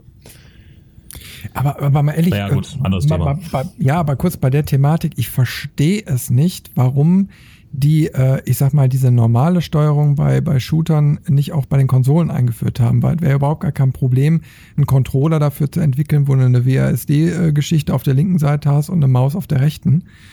Ähm, Mhm. Hardware-technisch wäre das ein Klacks. Und sicher ist sehr der Hardware drin wie im Rechner. Das ist sehr Und, und insofern verstehe ich nicht, wenn das doch ein, äh, eins der Totschlagargumente immer ist äh, für die Konsolen, äh, warum das nicht schon mal nachgebessert wurde. Geht bei mir Mhm. nicht in den Kopf rein. Stimmt. Also die, die ähm, technische Alternative oder der, ich, ich sag mal so, der, der erste Versuch in diese Richtung ist ja der Steam Controller, der ähm, laut vielen Testberichten ähm, diesen Spagat ansatzweise schafft, weil er keine, keine normalen Controller-Pads hat, sondern irgendwie so, ich weiß gar nicht, wie ich das beschreiben soll. Ich, ich hab so, ihn, so ich hab ihn, ich hab ihn. Oh, dann kannst du ja mehr dazu erzählen. ja, ja, das- aber, aber so, da soweit ich weiß, soll das Mausgefühl da sehr ähnlich mit äh, zu schaffen sein. Ja, nee, leider nicht. Äh, also es ist ein sehr guter Controller. Also mir gefällt er echt gut. Liegt sehr gut in der Hand und äh, ist aber auch wirklich nur für Spiele geeignet, die ähm, ähm, Controller-Unterstützung haben. Ne? Äh, man kann den frei programmieren, ist auch total genial gelöst. Man kann auch so eine Maussteuerung da drauflegen, aber schlussendlich so bei Shootern, wenn die nicht äh, schon eine Controllersteuerung eingebaut haben und darauf äh, ge- gepolished sind, dann kriegst du echt Probleme. Aber, und da ist eben halt der große Faktor. Also du, ich habe ich hab mir direkt den Steam Link dazu gekauft, weil ich eben halt auch mal am Fernseher zocken wollte. So, und dann an den Steam Link hast du USB-Ports, da schließt du deine Maus, Tastatur an und hast in dem Moment quasi deinen Rechner da. Also du kannst die Spiele ganz normal über Tastatur und Maus spielen oder vergleichsweise dann eben halt auch mit dem Controller. Also es gibt Spiele, die ich nur mit dem Controller spiele, wie so Platformer oder so. Strider beispielsweise ist ein so ein Beispiel, was richtig Laune macht mit dem Controller, weil du einfach ganz schnell reagieren kannst. Ähm, während du dann eben halt bei 3D-Shootern ähm, dann wunderbar schnell auf Tastatur und Maus ausweichen kannst. Also eigentlich genial. Hm. Und da haben sie es einfach eingebunden. Nicht schlecht.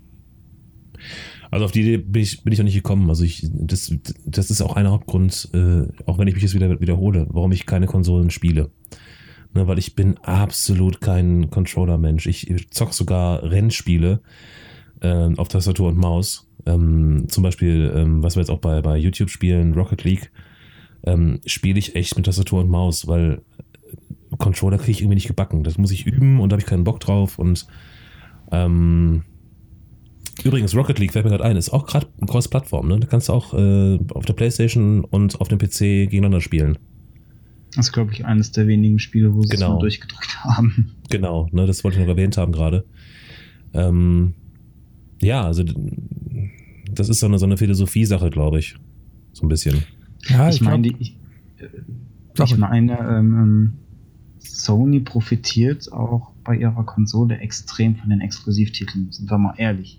Ähm, Ja, das klar. ging mir vor äh, eineinhalb, eineinhalb Jahren genauso. Ich habe mir überlegt, okay, ein bisschen weg von, vom Rechner, sondern mehr so zum, zur Konsole, um das halt ein bisschen mehr zu zelebrieren, um auch vielleicht nicht mehr so viel zu spielen ähm, und auch einfach um dieses, diese Leerlaufphasen, die man am, die ich zumindest am Rechner immer hatte, so du hast fertig gespielt, wolltest eigentlich ins Bett, aber dann, ah komm, dann, dann scrollst du nochmal durchs Internet und dann findest du dich plötzlich auf irgendwelchen komischen Seiten wieder irgendwelche GIFs oder YouTube-Videos zu gucken, ähm, die dich im Prinzip gar nicht interessieren, einfach nur des Scrollens wegen, um, um deine äh, Muskulatur in den Fingern vielleicht zu stärken, was weiß ich. Ähm, und da so ein bisschen wegzukommen, habe ich mir halt überlegt, okay, du, du wechselst von, von, vom Hauptspielen her auf eine Konsole. Da war dann halt die Frage, okay, Xbox One oder PlayStation 4.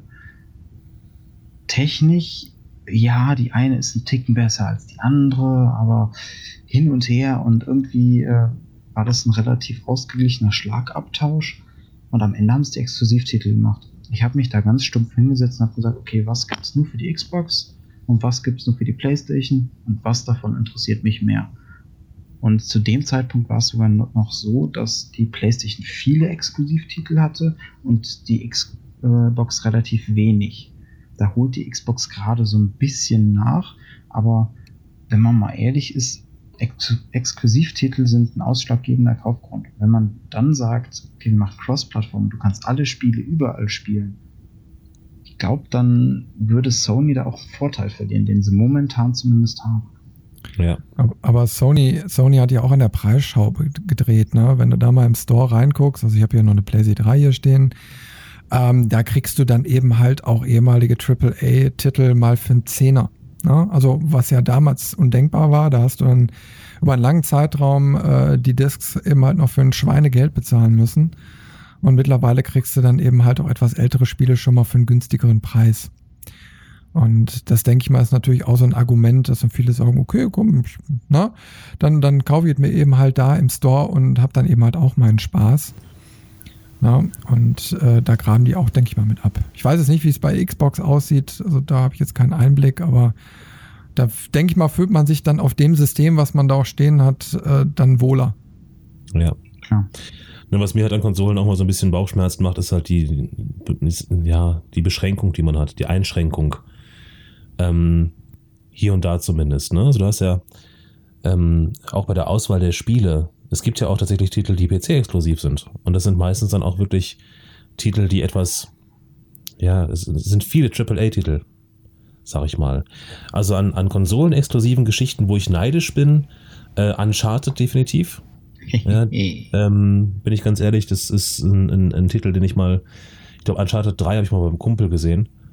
Ähm, und da war ich tatsächlich neidisch, dass ich nicht zocken konnte, ohne eine Konsole zu besitzen. Ähm, da ist einfach auf dem PC die größere Auswahl, schlicht und ergreifend. Gefühlt, gefühlt wieder mal. Ähm, und deswegen, also Konsole, ja, okay, ne? Gibt's und Exklusivtitel sind auch gut. Ähm, aber ich würde selbst, ich, ich würde persönlich jetzt nicht auf eine Konsole ausschließlich umsteigen wollen. Also ich glaube vor allem durch den immensen Einfluss des Indie-Markts mittlerweile, mhm. ähm, du wirst auf dem PC mit Spielen überhäuft. Also ähm, ja. an Spielen mangelt es dann nicht. Das ist dann äh, wie die Klischeefrau, die vorm Kleiderschrank steht, der vollgestopft ist und sagt, ich habe nichts anzuziehen. ja, ja. Ja, das stimmt. Wir müssen shoppen gehen. Auch Mensch. ja, das ist so. Naja, so. Ähm, habt ihr noch irgendwelche Titel von der, von der Gamescom äh, im Auge? Äh, also, was ich hier noch gesehen habe, äh, ist ähm, äh, Eve Valkyrie, ne, was hm, da ja. irgendwie vorgestellt wurde. War bis jetzt irgendwie nur für ähm, VR erhältlich und ja, soll jetzt eben halt auch für normale Spieler kommen. Und äh, ab dem 26. September ja, genau. Soll, kann man das dann eben halt auch ohne Oculus Rift oder HTC Vive ähm, nutzen können. Ist natürlich auch okay. mal interessant. Ja. Mal in umgekehrt. Dem, in dem Zuge, ähm, ihr habt ja, also die Zuschauer haben ja sicher äh, beim letzten Mal schon gemerkt, dass äh, wir hier durchaus viele äh, Fans und Zustimmungen für ähm, VR-Sachen haben. Und da rüstet Bethesda gerade nach. Die haben nämlich drei AAA-Titel angekündigt für VR. Und zwar einmal Doom, Fallout 4 und Skyrim. Was ich ja persönlich sehr geil finde. also, also Doom äh, in VR ist bestimmt super. das stelle ich mir sehr witzig vor. Ja, Aber eben. Das ist nochmal so das, ähm, wo ich das letzte Mal noch so ein bisschen Bedenken hatte und meinte, ja, irgendwie so richtige Spiele gibt es noch nicht es scheint so, als wenn die jetzt kommen würden. Ja, der, der Markt wird, wird auch ein bisschen ähm, voller, sag ich mal. Man merkt es auch bei, bei Steam, wenn man so in die Charts reinschaut, da sind relativ viele VR-Titel dazwischen, auch bei den Neuerscheinungen. Ähm, was mich jetzt irgendwie ärgert, weil es teilweise Titel sind, wo ich dachte, oh, das sieht aber interessant aus. Ach Mist, das ist VR. Hm, okay. Ähm, nur die Hardware dafür ist immer noch so schweineteuer, dass es kaum jemand leisten kann, wenn du mich fragst. Ja, du musst ja erstmal äh, die passende Grafik haben. Ähm, ich habe jetzt eine GTX 970 drin. Die schafft VR gerade so. Ja, das ist aber auch äh, gerade so. Ähm, und dann eine Oculus Rift. Ich glaube, der aktuelle Preis liegt irgendwo bei 500 Euro. Mhm. Äh, plus, sagen wir mal, eine dickere Grafikkarte. Eine 1070 kostet auch 500 Euro. Da bist du mit 1000 Euro dabei. Ja, ähm, boah, weiß ich nicht. Also da muss echt noch was getan werden am Markt, äh, dass es auch gesellschaftsfähig werden kann, VR überhaupt. Ja, oder du hast halt äh, von Sony die günstigste Variante, wo du aber auch merkst, qualitativ steckt die halt dann auch ein. Genau. Also da ja, ich denke mal, ja. Ich denke mal, so ein, so, ein, so ein Markt, der entwickelt sich jetzt eben halt. Ne? Also die Hardware ist da, und äh, je mehr Zeit jetzt ins Land reingeht, desto erschwinglicher wird die eben halt auch, weil immer wieder neue Grafikkarten rauskommen. Die äh, Modelle, die es jetzt schon können, werden günstiger und dann ist die Einstiegshürde auch nicht mehr ganz so groß. Ne? Und äh, wenn die Systeme dann noch ein bisschen angepasst werden, ich schätze mal, die nächste Generation von den VR-Devices, äh, die wird's dann machen, weil du dann weniger Kabelsalat hast ähm, und die Controller dann auch vielleicht ein bisschen besser sind. Also dass du einfach ohne viel Aufwand schnell mal in dieses Spielgefühl einsteigen kannst. Na, und die äh, Entwickler lernen ja jetzt auch gerade mit der Technologie umzugehen und die werden dann, denke ich mal, auch interessante Spielekonzepte erfinden und einführen, wo man dann hinterher sagt, ja, ist eine geile Ergänzung. Na, also wenn mhm. ich mir vorstelle, in so einem äh, Cockpit von, von äh, also so ein Do Dogfight dann zu haben, ne? Und ich glaube, da war ja auch irgendwie eine Episode von Battlefront oder so, die in VR mal vorgestellt wurde vor einiger Zeit. oh, da krieg ich Gänsepille, ne? Also, ähm, da hätte ich schon mal Bock drauf. Ja, das ist wohl wahr. Das ist es. Also, ich, ich bin gespannt, ob VR sich weiter durchsetzt. Ich weiß es nicht. Also, es gab ja schon mal so eine VR-Welle, die ist dann relativ schnell abgeebbt. Ähm, und ich hoffe und bete tatsächlich, dass es halt diesmal länger anhält und dass die Entwicklung auch wirklich weitergeht. Weil, ähm, ich muss jetzt zugeben, ich habe ja auch nicht wirklich schlau gemacht in die Richtung, aber ich habe auch längere Zeit nichts mehr von Neuentwicklungen in der Richtung gehört. Wenn ich ehrlich bin. Also, bisher. Ne? Ja, ich, ich denke mal, ist im Verborgenen. Also, ähm, ich kann jetzt nur äh, so von ein paar privaten Experimenten so erzählen, was man jetzt so auf dem Handymarkt jetzt so mitkriegt. Ne? Äh, also es ist kein vergleichbares VR-Erlebnis, aber trotzdem, ich sag mal, jedes äh, etwas bessere Handy ähm, kann ähm, das Videomaterial darstellen oder auch Bildmaterial. Du kriegst für 20 Euro mittlerweile bei Aldi äh, so, eine, so eine billige VR-Brille und kannst einfach mal so ein bisschen dieses Gefühl erleben und mhm. ähm, kannst, äh, es gibt mittlerweile so eine Cardboard-App ähm, von, von Google, die ist kostenlos. Damit kannst du einen 360 Grad Roundshot machen mit deinem Handy, ganz einfach, wirklich nur einmal drehen und schon stitcht der alles zusammen und du kannst den Raum oder den Ort, wo du dich gerade befindest, dann hinterher dann in so einem kleinen VR-Helm angucken. Und jeder, der es dann mal gemacht hat, der wird merken so, hey, das, das ist irgendwie schon geil. Ne?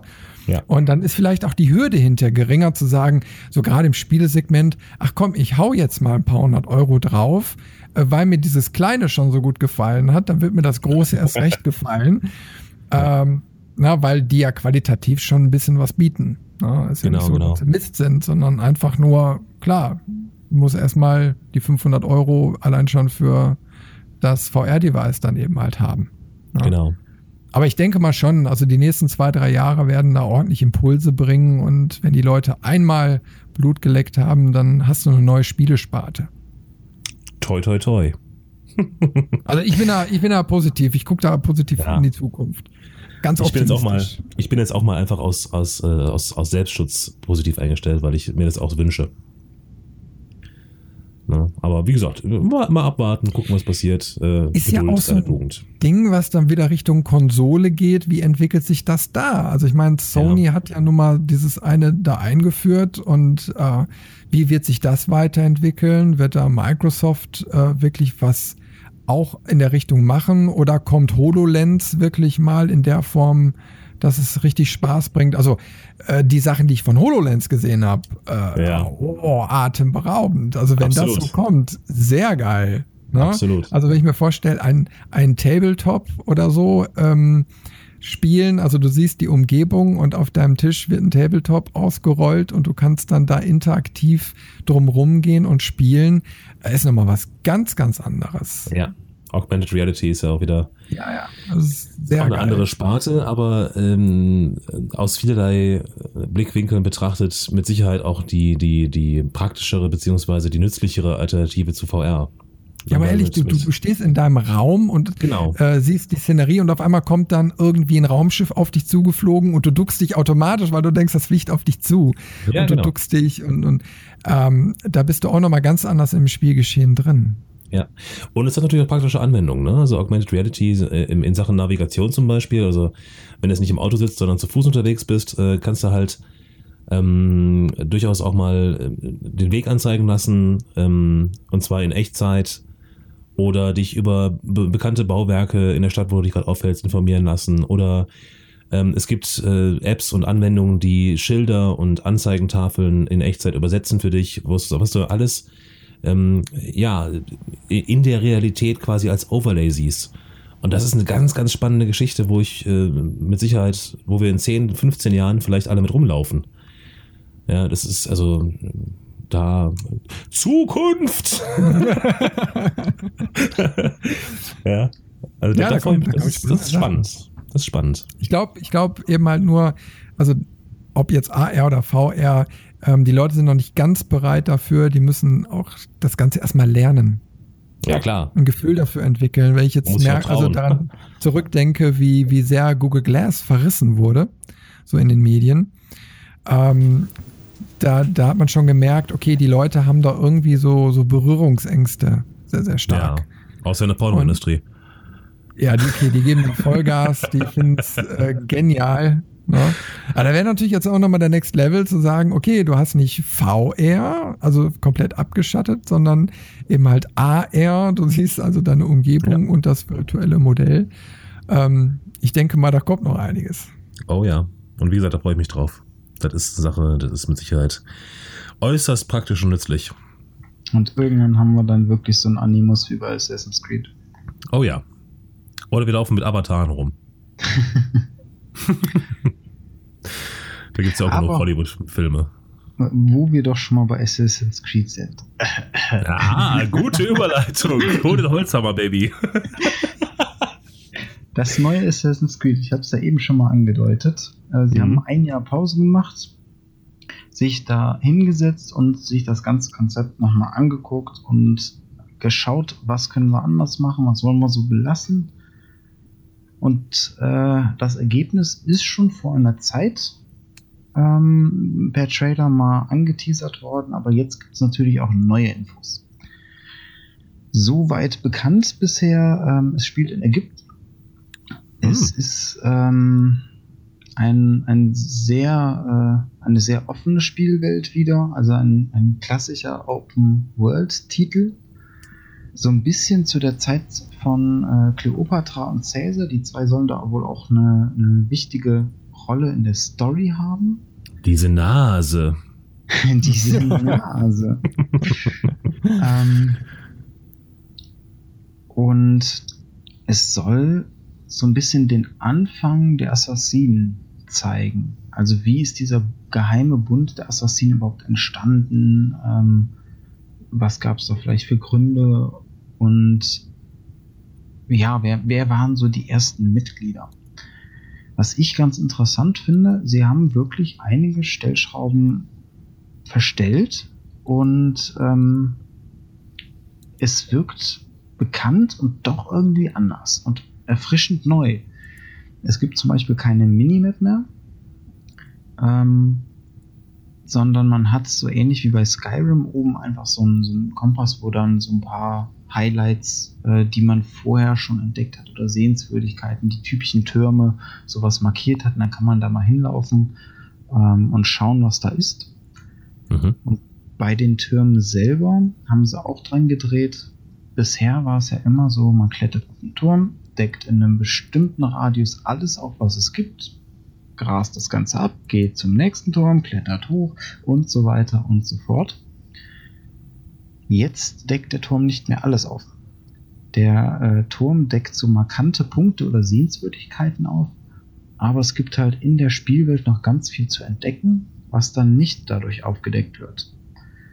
Und es gibt auch ähnlich wie bei Witcher 3 ähm, Nebenquests, die dadurch getriggert werden, dass du einfach irgendwie durch die Stadt läufst und einen Dialog plötzlich mitkriegst.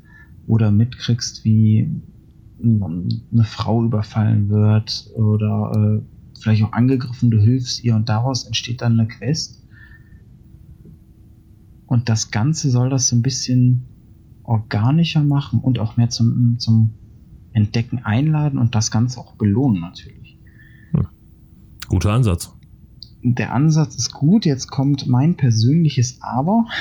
Okay. Ähm, es gibt einen Tiergefährten, einen Adler, den man dabei hat und mit dem kann man, also man kann jederzeit ähm, quasi als dieser Adler rumfliegen dann und um sich rum alles Mögliche aufdecken und auch Gegner markieren und so Sachen.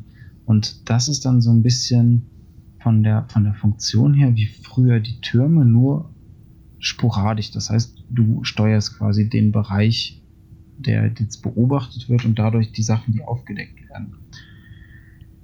Ich bin gespannt, wie das dann da läuft. Ich habe ein bisschen Sorge, dass das dann ähm, darin ausartet, dass man im Prinzip die ganze Zeit mit dem Adler rumfliegt, alles aufdeckt und dann alles abgrast. Also ich hoffe, dass es da trotzdem noch genug gibt, was man so frei entdeckt oder auch einfach mal Events gibt, die man erlebt. Also die nicht irgendwie da durch ein Symbol auf der äh, Karte oder so hervorgehoben werden. Mhm. den anderen großen Punkt, den sie angegangen sind, ist das Kampfsystem. Und zwar soll das Ganze ein bisschen herausfordernder, herausfordernder sein. Ähm, du musst viel mehr ausweichen, kontern. Du hast zwar keine Ausdauerleiste, aber es wirkt schon mehr so Richtung Dark Souls. Nicht ganz so krass, ähm, aber schon deutlich schwerer als bei den alten Spielen. Mhm. Gleichzeitig gibt es jetzt auch ähm, ja so eine Schadensleiste, sage ich mal. Also immer wenn du Schaden machst, füllt die sich ein Stück und wenn die voll ist, kannst du so einen Finisher machen. Das war ja bei den alten Teilen oft so. Zehn Gegner kamen auf dich zugerannt und mit einem Knopfdruck hast du einen getötet. Dann bist du da von, von Kill-Animation zu Kill-Animation, dass du da Mhm. wirklich durch Horden dich durchmetzeln konntest, ohne irgendwelche Anstrengung. Und dadurch soll das halt so ein bisschen reguliert werden, dass es nur noch selten ist. Ja, Glory Kill-mäßig, ne? Genau, genau, so Glory Kill-mäßig wie bei Doom zum Beispiel. Ja. Aber auch da gibt es leider wieder ein Aber. Und Warum auch nicht? Ähm, ich meine, ich hoffe, dass man es optional vielleicht ausschalten kann, aber es werden die Schadenszahlen angezeigt. Ah, warum das denn? Äh, ich, ich weiß es nicht. Ich schätze wegen dem nächsten, was sie angegangen haben. Ähm, und zwar, es gibt ein umfangreiches Loot-System auch. Äh, also du findest Massen an Ausrüstung und neue Waffen und Rüstungsteile, Bögen, wirklich alles, was das Herz begehrt, so ein bisschen. Und ähm, ich glaube, da haben sie sich so ein bisschen von Borderlands inspirieren lassen, halt äh, looten und leveln. Ja, es klingt schon ein bisschen nach WoW, wenn du mich fragst. Oder auch da. Ähm, und in den, in den Gameplay-Videos jetzt von der Gamescom, also äh, ganz typisch wie auch bei WoW, ne, normale äh, Schadenszahlen sind halt relativ schlicht gehalten und die äh, kritischen Treffer, die werden halt richtig, die leuchten auf, sind dreimal so groß und alles. Und ich muss sagen, das hat der Atmosphäre echt nicht gut getan. Wollte ich gerade sagen, das ist persönlich. das ist, das, das ist, du kannst ja in, in, in so Rollenspiel WoW-mäßig kannst du das ja machen. Ähm, aber ich finde, das, das passt ja überhaupt nicht ins Setting. Genau, einmal Also- das. Und vor allem auch, es passt nicht in den Grafikstil. Also bei einem WoW oder bei einem Borderlands, was so ein bisschen äh, Cell-Shader-Look oder halt so Comic-Grafik ähnlich ist, Genau. da geht das ja so ein bisschen. Aber Assassin's Creed ist ja grafisch, es ist wirklich hübsch. Ja, sie müssen noch ein bisschen an den Texturen arbeiten, dass die schärfer sind und auch in höheren Auflösungen noch, noch super aussehen. Ähm, aber es ist halt auf realistisch gehalten. Und dann da sowas zu sehen, Es ist ja auch für den Spieler eigentlich vollkommen un- uninteressant. Also, ähm, das habe ich extra noch nie verstanden, warum man da Schadenszahlen anzeigen muss. Also es ist, ähm, es kommt immer so ein bisschen drauf an, muss ich sagen. Es ist, glaube ich, für die Spieler interessant, die Lust haben, sich in dieses System reinzufuchsen und wirklich zu gucken, okay, wenn ich jetzt vielleicht, weil es wird auch wieder ein Skillsystem in irgendeiner Form geben, wenn ich äh, mal den Skill ausprobiere mit der Waffe und vielleicht das mal mache, äh, um direkt sehen zu können, wie viel Schaden ich mehr oder weniger dadurch mache. Hm. Das ist halt, also es ist eine genauere Angabe, eine konkrete Zahl da stehen zu haben, als einfach nur, wie, was für ein Stück ist jetzt der Lebensbalken gesunken. Weil auch der Lebensbalken ist ja von den Lebenspunkten abhängig des Gegners. Hm. Ähm, also es, es, es kann hilfreich sein. Ich wünsche mir aber wirklich, ähm, dass es ausschaltbar ist. Okay. Weil das wäre das Erste, was ich dann machen würde, wenn diese Schadenszahlen ausblenden. Ja, ich denke mal, das werden, die, das werden die schon vorgesehen haben, sonst wären sie eigentlich dämlich, weil das wird auch mit Sicherheit auf, auf viel Gegenliebe, äh, Quatsch, auf wenig Gegenliebe stoßen.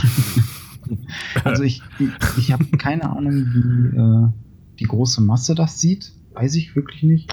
Äh, ich persönlich äh, brauche es nicht, finde es eher störend. Ähm, und wie gesagt, das, das Spiel, es sieht hübsch aus. Ähm, ich setze da viel Hoffnung rein. Es wirkt wirklich wie der versprochene frische Wind, den sie der Serie verpassen wollten. Hm. Naja, man darf gespannt sein. Cool. Ja, sonst noch Spiele im äh, Blick? Ja, eigentlich nur äh, Anno 1800 wurde noch vorgestellt. Ja. Ja, ähm, kann ich jetzt leider nicht viel zu sagen. Ich habe ich hab die ganze Anno-Reihe leider, leider noch nicht äh, gespielt. Ich wollte letztens mal auf dem Android-Tablet äh, mir mal ein Anno, ähm, ähm, ja, also runtergeladen habe ich aber war dann eben halt so ein bisschen, äh, ja, mit versteckten Kaufgeschichten da drin und so und Oh. äh, ja, diese, diese künstlich in die Länge gezogene Spielzeit äh, und so. Und da habe ich dann gesagt, okay, komm, das schmeiße ich sofort runter. Hm. Na, das war nicht äh, ganz so meins. Ähm, ich denke mal, dass aber trotzdem Anno jetzt mal wieder was Interessantes bietet. Also sie schreiben hier, äh, dass da wohl industrielle Revolutionsschlägereien und Streiks eine Rolle spielen werden und Hm. wie der Titel schon sagt, im 18. Jahrhundert spielen wird. Und ich denke mal, die Liebhaber dieser Reihe werden auch wieder voll auf ihre Kosten kommen. Aber ich denke mal, so so ein Evergreen, ne? Also ich meine, das, was ich bis jetzt so gesehen habe, würde mich eigentlich Anno immer ansprechen, aber ich habe immer was anderes zu spielen gehabt. Und deswegen konnte ich mich nie durchringen, irgendwie mal äh, das mir wirklich zu käuflich zu erwerben. Äh, aber ich schätze mal, dass das ein, ein Spiel ist, was irgendwie an mir vorbeigeht und was ich eigentlich bereue, wenn ich es irgendwann mal dann doch anspielen würde. Mhm. Also wir können da gerne mal den, den, den vierten Levelmeister drauf ansetzen für den nächsten Podcast, wenn er dann dabei ist. Äh, weil ich glaube, äh, er hat tatsächlich schon relativ viel Anno-Reihe, äh, Anno-Reihen-Spiele gezockt und äh, kann da vielleicht was drüber erzählen. Weil ähm, ich bin da auch raus, mir war Anno immer zu viel Mikromanagement. Ähm, zumindest das eine Spiel, was ich gespielt habe, das erste Anno, habe ich mal ähm, zwei, drei Stunden gespielt und habe das nicht verstanden, schlicht und ergreifend äh, was ich da tun muss. Und ähm, dann habe ich auch ganz, ganz schnell das Interesse verloren. Also es sieht auf jeden Fall wunderschön aus, was man auf den Ja. ganzen Screenshots sehen kann. Ähm, ja, sehr ansprechend, hoch aufgelöst. Ne? Aber ja, äh, durch dieses Micromanagement, was du schon sagtest, denke ich mal, ist man da auch ziemlich stark äh, ja, involviert und muss das da alles gut irgendwie hinkriegen. Und wenn du da schon liest, so Revolution und Streik, dann hast du den ganzen Kram natürlich so mit Ja, drin. Äh, also ich denke mal, da wirst du nicht mit glücklich, Dave. Nee, nee, nee, das war. Liebe Necromorphs. genau. Das macht mehr Spaß. Einfach ein bisschen stumpfes Ballern. Da kann ich mit ähm. Ja, nö, sonst hätte ich noch was aus der Kategorie Hardware, wenn ihr nichts mehr habt. Ich hab noch was. Ja, dann nicht los. Und zwar äh, so ein kleiner Geheimtipp ist das gewesen. Biomutant heißt es. Hm. Ist ein Open World Action Spiel. Ähm, um es ganz, ganz grob zu vereinfachen, würde ich sagen, es ist so eine Mischung aus äh, Zelda und Devil May Cry. Ähm, es spielt in so einer, so einer postapokalyptischen Welt, wo der Baum des Lebens durch die Umweltverschmutzung in Gefahr gerät. Und die Aufgabe des Helden, des Protagonisten, ist es, diesen Baum des Lebens halt äh, zu heilen und zu schützen. Der Clou an der Sache ist, wir sind halt besagter Biomutant. Das heißt, ähm, ein, eine Charakterentwicklung findet wirklich über Mutationen statt. Das nicht nur in Form von, ja, du hast drei Stärke mehr oder die Fähigkeit, kannst höher springen, was weiß ich, sondern auch wohl wirklich vom Aussehen. Das heißt, so wie der Held zum Beispiel in den Trailern gezeigt wird, wird er wohl nur recht kurz aussehen. ähm, wirkt super interessant. Es soll auch ein ähm, Moralsystem geben, dass es quasi gute und böse Entscheidungen gibt. Inwiefern das dann wirklich Auswirkungen hat oder einfach nur so da reingeprügelt ist, muss man sehen. Das äh, Kampfsystem soll recht simpel, aber äh, ansteckend sein. Okay. Im Prinzip braucht man vier Tasten, eine zum Springen, eine zum Ausweichen, eine für den Nahkampfangriff und eine für den Fernkampfangriff. Und Hm. dann äh, bei den Waffen gibt es ein breites Arsenal und da haben sie sich wirklich einfallen lassen, ähm, man soll Freihalten ohne Ende haben. Du gehst quasi an eine Werkbank und kannst zum Beispiel auch aus deinem Schwert eine Axt basteln. Ähm, deswegen soll Crafting da ganz groß geschrieben werden.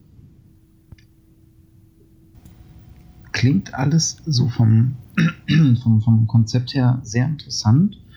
Wie es dann am Ende klappt und wird, weiß man nicht. Viele Spiele sind am Crafting-System gescheitert. Ähm, Mhm. Allerdings. aber es hat auch eine, eine ganz knuffige Optik, also sehr farbenfroh. Ähm, und ich finde auch das Konzept der, der äh, Bewohner echt klasse, weil der Held und die Bewohner sind Vegetarier und die Gegner sind Fleischfresser. Oh je. Also herrlich bekloppt irgendwie das Spiel. Und ähm, ja, auf, jeden, auf, jeden, auf jeden Fall was für die Merkliste. Biomutant. ge- ge- genau, genau. Was für die Merkliste, man muss sich mal anschauen. Ähm, der Entwickler hat das selbst gesagt, da möchte ich ihn kurz zitieren. Es ist merkwürdig, aber auf eine gute Art. das ist vielversprechend. Ja, da bin ich wirklich sehr, sehr gespannt und nach dem, Geiles Zitat. Nach, nach dem Trailer bin ich da auch wirklich voll gehypt drauf. Also ich hoffe, das wird was, es sieht klasse aus. Ähm, Gibt's schon ein Release-Date? Habe ich jetzt nicht mitgekriegt.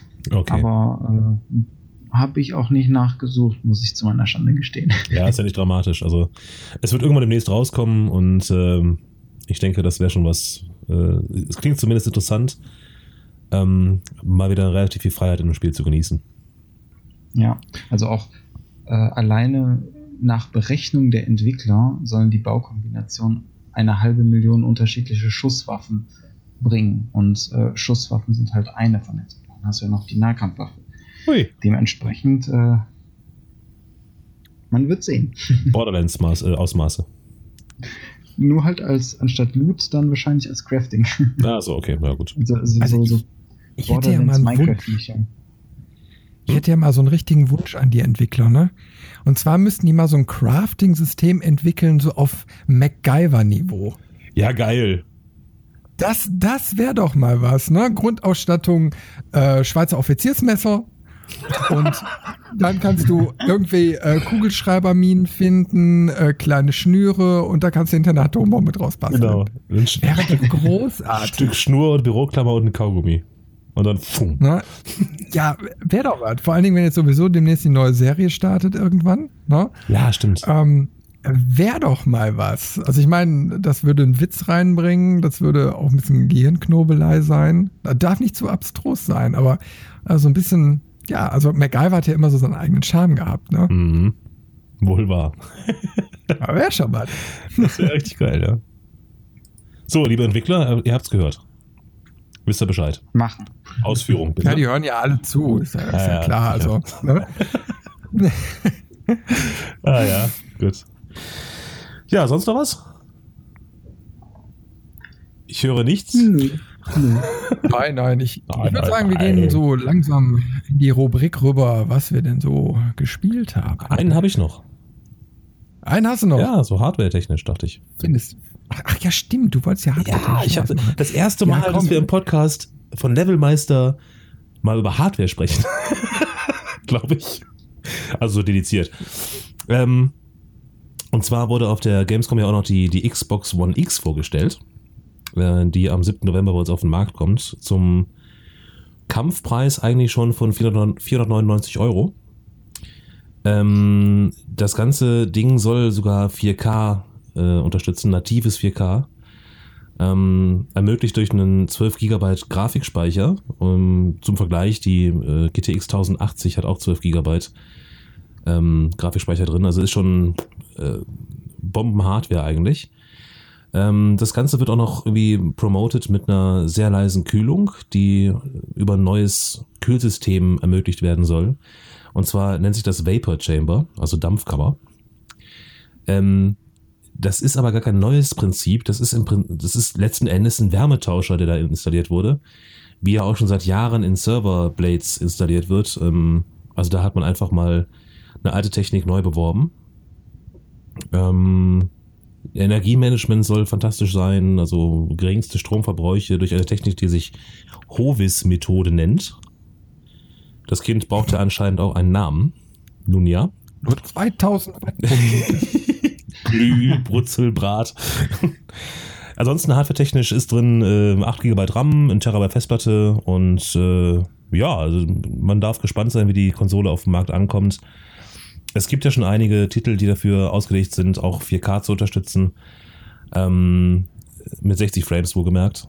Und ähm, ja, also die Konsolen, die Konsolieros kommen endlich grafisch an das Niveau vom PC dran. Ähm, das heißt, die Internetgemeinde ähm, hat nicht mehr allzu viel zum Lästern.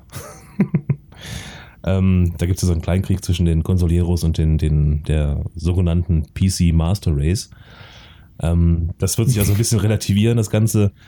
Ähm, ja, also das ist eine, eine Konsole, die ähm, wieder einen Schritt nach vorne geht, ne? die auch von der Hardware her auf einem guten aktuellen Stand ist. Und da darf man gespannt sein. Und wie gesagt, der Preis, äh, 500 Euro für so ein Ding, ähm, ist okay. Ne? Das ist ja im Prinzip ein Mini-PC, Mini der ganz gut aufgestellt ist und ähm, äh, vom Preis her absolut in Ordnung. Obwohl, wenn ich da überlege, 500 Euro die äh, Konkurrenz quasi, die PlayStation 4 Pro, ähm, klar, hardware-technisch ein, ein, bisschen schwächer, aber die kriegt man mittlerweile mit Spiel, wohlgemerkt, für 380 Euro. Ich bin gespannt, ob sich da was, ob, ob Microsoft da genug absetzen kann, dass sich das rechnet. Ja, stimmt. Also äh, gut fände ich es einfach, ähm, um den Fortschritt nach vorne zu treiben. Ja. Weil das Problem bei Konsolen ist halt ganz oft, ähm, man muss es hinkriegen, sie so günstig wie möglich zu machen, aber trotzdem irgendwie noch auf einem technischen Stand, mit dem man im Idealfall beeindrucken kann. Ähm, aber sobald die Dinger rauskommen, sind die veraltet. Mhm. Ähm, weil du hast halt auch einfach nicht die Möglichkeit, da, ich sag mal, ein High-End-PC in so eine kleine Konsole zu packen, zu einem Preis von 300, 400 Euro. Da hast du keine Chance, auch bei Massenproduktion nicht. Stimmt. Naja, man darf abwarten, ne? Also die Entwicklung geht weiter und die Hardware wird ja auch immer kleiner. Man darf gespannt sein, was daraus wird. Vielleicht auch, um da wieder den Bogen so ein bisschen zu schlagen, vielleicht profitiert ja nicht nur das, der normale Spielemarkt davon, sondern vielleicht trumpfen sie ja dann wirklich auf, indem sie sagen, okay, komm, wir können 4K, jetzt können wir auch mal richtig ordentlich VR darstellen. Hm. Wer weiß. Optional auf jeden Fall. Naja, das zum Thema Hardware wollte ich noch eingebracht haben, war auf der Gamescom und äh, ja, sehr schön, sehr schön. Jo. Sind wir gespannt. Ja, und sonst äh, unser Let's Play-Kanal auf YouTube, der mhm. füllt sich langsam. 36 Na Jungs, da wart ihr richtig fleißig. 36 Videos sind inzwischen und es werden fast täglich mehr.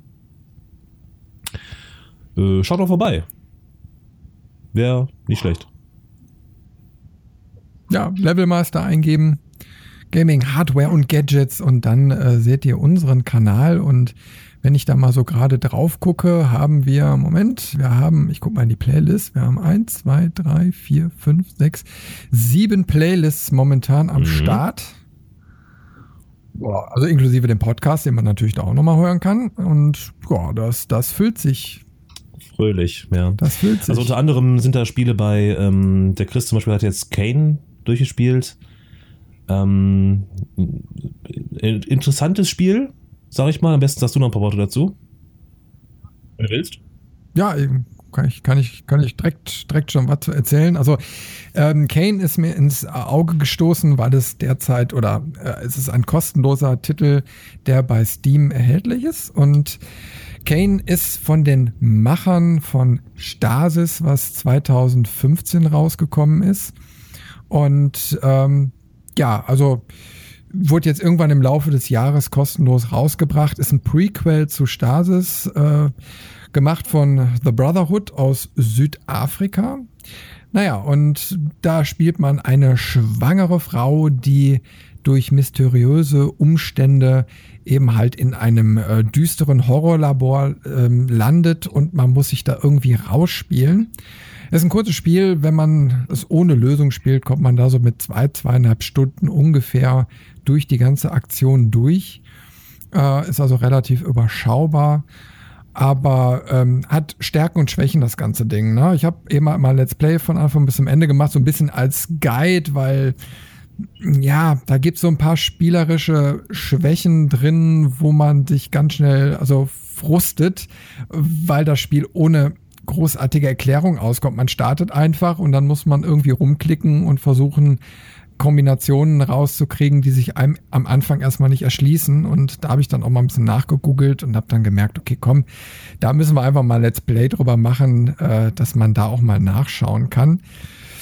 Die Story an sich ist, äh, hat eigentlich ein gutes Fundament, ähm, kränkelt aber dann doch so ein bisschen an der Erzählweise. Ähm, die Story-Elemente driften dann doch, also sind sehr textlastig, die erzählt werden ähm, äh, driften dann doch schon ins Perverse teilweise ab, äh, wo Mhm. man einfach dann auch die Frage stellt, muss das so sein oder nicht? Also da werden definitiv Grenzen äh, überschritten meines Erachtens, die eigentlich nicht die Atmosphäre jetzt weiter befüllen. Also man hätte das ein bisschen anders erzählen können und hätte vielleicht sogar noch ein spannenderes Spiel generieren können.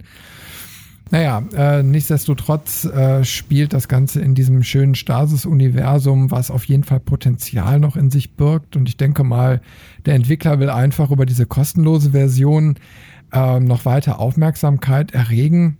Ähm, das Ganze ist in dieser schönen isometrischen Darstellung, so von schräg oben. Also ich bin ja ein totaler Fan von, weil ich damit ja auch groß geworden bin und ich finde es toll, dass da so ein Entwickler einfach mal grafisch andere Wege geht und die ganzen Grafiken sind auch mit Liebe zum Detail dargestellt. Es gibt sogar ein Video, das kann ich gerne mal verlinken, was mal zeigt, wie so eine Szenerie entsteht. Also wird erstmal ein Bild gemacht und dreidimensional nachgebaut und dann wird da so ein, so ein äh, Beleuchtungskonzept dreidimensional noch drüber gelegt. Also sehr, sehr aufwendig. Und dann ist natürlich schade, wenn man dann so sieht, dass da so spielerische Schwächen drin sind und ähm, wo man einfach sagt, okay, die haben so viel Erfahrung mit Stasis gesammelt, warum haben die dann so doofe Fehler in Kane eingebaut, wo man mit einer hochschwangeren Frau von, von A nach B nach C und wieder zurück nach A und wieder nach C und dann nach Z laufen muss? Und da geht äh, ewig viel Zeit ins Land. Und dann haben sie ganz äh, schönerweise versucht, diese Laufpassagen mit, ähm, mit irgendwelchen Hintergrundgesprächen, die dann so stattfinden, dann aufzufüllen, wo man aber irgendwie so sagt, boah, es nervt teilweise. Ähm, Mhm. Also da hätte ich mir ein bisschen mehr Dynamik und Logik einfach gewünscht, weil eben halt Stasis eben halt schon als Spiel dasteht, was ich sehr gemocht habe. Es wurde zerrissen in, in der Presse, weil der Storyablauf den nicht kontinuierlich genug war und zum Ende so ein bisschen, naja, abgedriftet ist. Mir persönlich hat es ganz gut gefallen.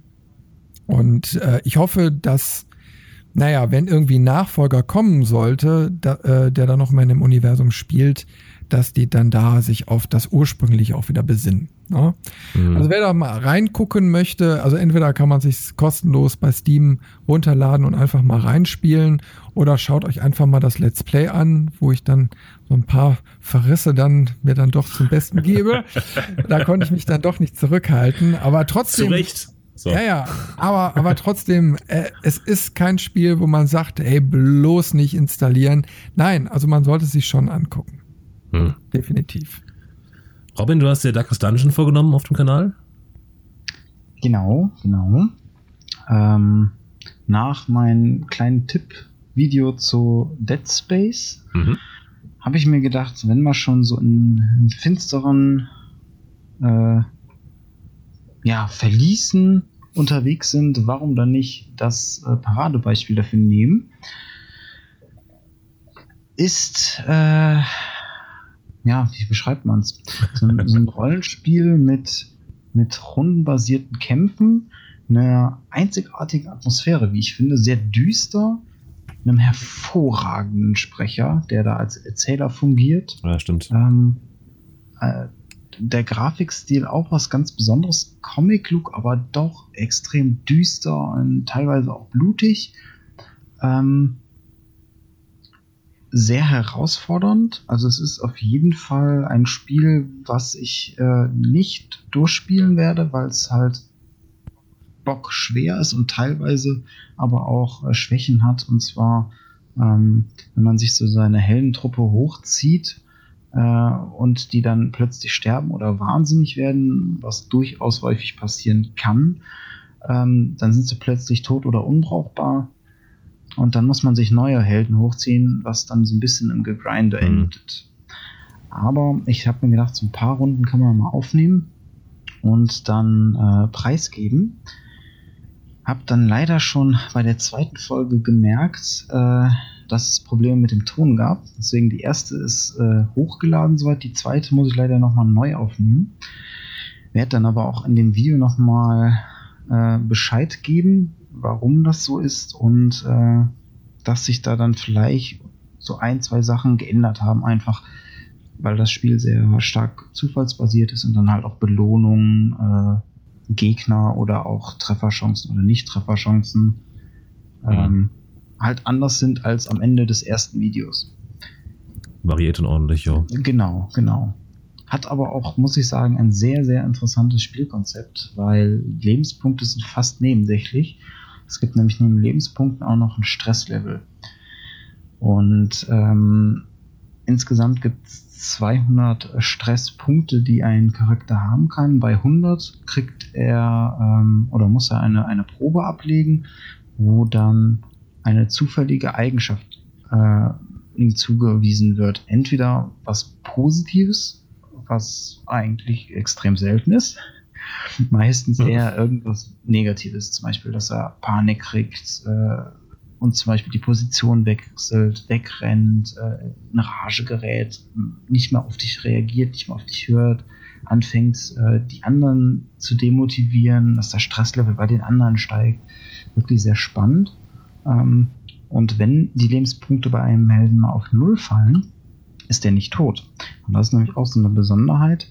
Ähm, der ist nur an der Schwelle des Todes.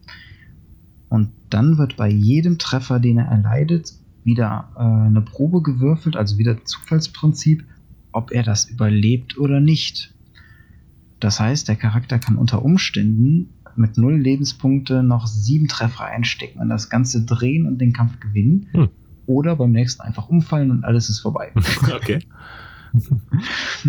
Auch interessantes, inter Äh, also- interessantes Prinzip.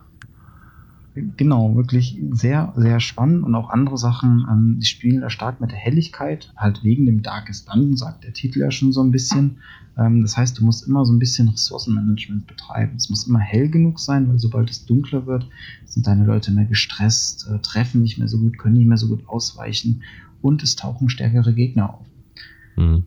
Die Kehrseite der Medaille ist, wenn stärkere Gegner auftauchen, hast du auch mehr Loot. Und so ist es im Spiel eigentlich immer. Es gibt nichts, was nur positiv ist und es gibt nichts, was nur negativ ist. Es ist immer so ein Wechselspiel. Und das hab, da habe ich wirklich gedacht, komm, bei so einem Wechselbad äh, der Gefühle ist es bestimmt spannend, da mal die eine oder andere Folge hochzuladen und zu schauen, was dabei rumkommt. Ja, ist es auch, muss man sagen. Ja, ansonsten läuft noch auf dem Channel ähm, noch so ein paar andere Sachen. Wir haben Dead Space, äh, ich glaube, im letzten Podcast schon angekündigt. Ne? Ja, ich meine schon. Da hat man, glaube ich, schon mal drüber gesprochen. Ähm, inzwischen sind 16 Episoden geworden. Es werden immer noch mehr. Wir sind noch nicht ganz durch mit dem Spiel. Ähm, ja, ist halt schön, mal wieder das alte Spielchen auszugraben und nochmal eine Runde zu zocken. Und ähm, ich muss zugeben, ich erschrecke mich sogar noch hier und da. Obwohl ich es ja schon mal durchgespielt habe, aber das macht schon Laune. Ähm, dann haben wir noch im Kanal Rocket League ein Let's Play Together. Da sind der Robin und der Omni-Onkel dabei. Ähm, ja, das ist auch, ist, macht auch Spaß, oder Robin? Ja, ist durchaus witzig. Ähm, wobei man echt feststellt, es ist schwer und da sind wir ja alle noch so ein bisschen in der Lern- und Findungsphase. Oh, ja. ähm, ansatzweise gut zu spielen dabei zu reden. Oder ja, das stimmt. Wir in jetzt nicht viel die Klappe. Es klappt doch nicht beides gleichzeitig. Das ist das. Oder in meinem speziellen Fall auch zu wissen, welches Tor denn das eigene ist. ja, das passiert leider auch äh, das eine oder andere Mal, aber das ist, ist ja auch, ist auch nicht schlimm. Also, Naja, Ja, Tor ist ist- Tor. ja, genau. ich ich habe mal nachgezählt, wir sind im Augenblick bei einem Torverhältnis von 21 äh, zu 23. Das heißt, wir sind gar nicht mal so schlecht. Also wir haben nicht äh, nur verloren bisher. ja, dann haben wir noch äh, ja, Minecraft mit der schlechten Grafik äh, auf dem Kanal. Das äh, haben der Omni Onkel und ich, und ich jetzt angefangen. Wir spielen ein Modpack namens Sky Factory 3. Ähm, das Besondere daran ist, es ist halt ein Modpack, wo man keine Welt hat. Das heißt, man startet auf einem Baum und der Baum steht auf einem Dreckblock und sonst ist nichts da. Das ist eine, eine sogenannte Void-Welt. Und ähm, aus diesem einen Baum und diesem einen Dreckblock muss man sich dann halt seine eigene Welt erschaffen. Ähm, ist eine ganz interessante Geschichte, weil man dann, wenn man dann wirklich mal ein bisschen investiert hat ins Spiel, ein paar Stunden oder ein paar Tage, dann ähm, und sich dann nochmal zurückbesinnt darauf, dass man auf einem einzigen Baum angefangen hat und da jetzt ein Maschinenpark, ich weiß nicht, wie groß stehen hat. Das wird also sehr spannend werden. Wir haben das schon mal gespielt, in, ähm, privat, also ohne ähm, das bei, bei YouTube hochzuladen. Ähm, ein anderes Modpack, was sehr ähnlich ist. Ähm, und wir hatten hinterher wirklich eine, eine, gewaltige Welt und äh, das macht auf jeden Fall Laune, ähm, da schaffend tätig zu werden. Und ähm, ein letztes Spiel, was wir noch auf dem Kanal laufen haben aktuell, ist Hellblade, Senua Sacrifice. Das ist mein persönlicher Liebling für dieses Jahr. Ähm, ich bin mir gerade gar nicht sicher, haben wir das im letzten Podcast schon mal angesprochen? Äh, ja, wir wollten, haben es dann aber, glaube ich, vergessen. Kann, kann ja, da haben wir das im Vorgespräch gemacht. Also ich war auf jeden Fall total ja. geflasht so von, von der äh, Grafik, die man da so in einem Video mal sehen konnte, genau. wo man echt so Gänsehaut gekriegt hat. Boah, du kannst ja jede Pore sehen. Richtig, Genial. das ist auch so. Also ich meine, gut, ähm, äh, ich kann jetzt nicht auf 4K spielen, da habe ich nicht äh, die richtige Hardware für, aber selbst auf, auf Full HD ist das Spiel einfach von der Optik her fantastisch. Es ist wirklich atemberaubend und ich habe sogar, ähm, glaube ich, im Augenblick sind zwei Videos hochgeladen. Es kommt, ah, vielleicht heute oder morgen kommt noch mal das dritte dazu. Ähm, es ist ein Spiel, wo ich in einer Tour mit Gänsehaut durch die Gegend laufe. Es ist ähm, entwickelt von, also mitentwickelt worden von Neurowissenschaftlern und von psychisch Kranken. Ähm, ja, es ist tatsächlich so. So, ja, genau. Ja, ich höre Stimmen, ich auch. ähm, nein, also tatsächlich ist das, ist das ähm, ja, ich, ich würde jetzt nicht das Wort verstörend in den Mund nehmen, aber ich tue es einfach mal. Es ist verstörend. Man hört die ganze Zeit, hört die Hauptdarstellerin Senua, hört Stimmen. Und die Stimmen sind mal freundlich und mal böse, mal ähm, äh, aufheiternd, dann wieder ähm, sagen sie ihr, dass sie aufgeben soll, dass alles keinen Sinn hat. Und es geht grundsätzlich in der Story darum, dass ähm, Senuas Ehemann ist gestorben und ähm, das ganze Setting ist im, ja, so in der Wikingerzeit, sag ich mal, ne? so im nordischen Umfeld. Und ähm, sie reist nach Hellheim, also nach Hel, also das ist die, die nordische Hölle, ähm, oder das, das Land der Toten, um ihren Mann zurückzuholen. Ne? Sie hat also die ganze Zeit, merkt man schon im ersten äh, Video, ähm, an ihrem Gürtel ähm, den Schädel ihres Manns dabei. In einem, in einem Sack. Und der spricht also auch mit ihr. Die Gute ist also ein bisschen neben der Spur. Ähm, also beim Spielen ist mir halt ständig die Gänsehaut hoch und runter gelaufen. Ähm, die, das Kampfsystem ist fantastisch. Es sieht wunderschön aus. Und ähm, es ist so weit, dass ich tatsächlich Angst habe, weiterzuspielen. Also jetzt nicht irgendwie. Ähm, ich habe tatsächlich Angst vor diesem Spiel. Klingt komisch, ist aber so. Nicht irgendwie, weil es weil's, weil's, ähm, Jumpscares bietet oder sowas, sondern weil es einfach Psychohorror ist und verdammt gut gemachter Psychohorror. Und ähm, ja, also ich, ähm, das ist so eine, so eine ähm, ich habe zwar tierisch Schiss davor, aber ich will es mal auch durchziehen und äh, die Reise könnt ihr halt auch mit begleiten. Ähm, man wird schnell merken, dass ich in dem Spiel auch nicht viel rede. Einfach weil ich teilweise auch nicht weiß, was ich sagen soll, weil das so überwältigend ist. Also ich, ich, ich schwärme schon wieder äh, ohne Ende. Also, guckt sich einfach mal an. Oder wenn er wollt, spielt selbst, aber äh, macht irgendwas mit dem Spiel. Angucken, selbst spielen, ist mir wurscht. Das, das muss man gesehen haben. So. Also wurde jetzt schon so bei Horror bis und äh, da habe ich ein Spiel auf dem Plan, was ich mir jetzt demnächst, denke ich mal, zu Gemüte führen werde. Ich kann den Finger nicht vom Kaufen-Button irgendwie wegkriegen. Ich gucke es mir irgendwie jeden Tag an. Und zwar äh, gerade frisch erschienen am 15. Äh, August Observer. Ja. Ist also ein Cyberpunk-Horrorspiel äh, und da wird dann eben halt so die Frage gestellt, was würdest du tun, wenn deine Ängste gehackt würden?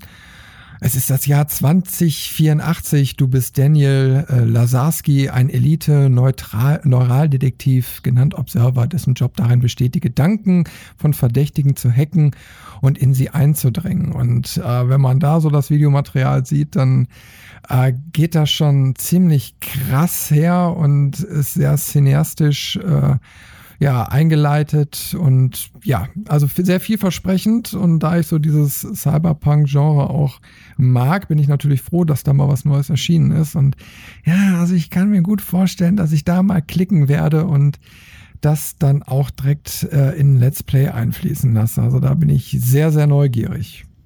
Ja. Klingt auf jeden Fall interessant. Also ich habe das, ja. mir das Spiel auch mal angesehen. Ähm, das ist schon mal was anderes. Das ist nicht so einheitsbrei. Ja, also momentan wird auch angezeigt, äh, Nutzer-Reviews auf Steam sehr positiv bei 432 Reviews. Wie gesagt, es brandaktuell, aber man sieht schon, irgendwie kommt es wohl ganz gut an. Äh, ich bin selbst mal gespannt. Ich möchte mir da einfach mal ein, ein, äh, ein eigenes Bild von machen. Aber sowas habe ich eben halt auch schon lange nicht mehr gehabt. Mhm. Ja, so, so dieses Setting. Und warum nicht einfach da mal einsteigen? Ja, da bin ich gespannt drauf. Dann gucke ich mir auch an. ja. Ansonsten ja. habe ich mir so zwei äh, ähm, Spiele mal angeschaut aus meiner Liste hier bei Steam, die ich mal demnächst anspielen werde. Ich weiß nicht, wie sehr die mich packen werden. Ähm, aber einmal ist das eine Version von Space Hulk, also ein äh, von Warhammer, eben halt so ein Ding, äh, rundenbasiert. Ich bin eigentlich ein Liebhaber der alten Brettspiele und habe da immer noch eins in der Ecke stehen und äh, kannte auch schon die ersten Umsetzungen, äh, die dann auch irgendwie Space Hulk, glaube ich, sogar hießen. Äh, da werde ich mich mal reinfuchsen, mal schauen, was das so bietet, ob das Spielspaß bringt. Ja, und dann noch vielleicht ein Titel, den ihr auch noch aus der Vergangenheit kennt, der äh, ein Remake bekommen hat, Rise of the Triad. Äh, den hatte ich mir auch mal vor etwas längerer Zeit geschossen, auch noch nicht gespielt, hatte mich irgendwie wegen dem Intro auch so ein bisschen gepackt und da wollte ich auch mal gucken, ob das was taugt.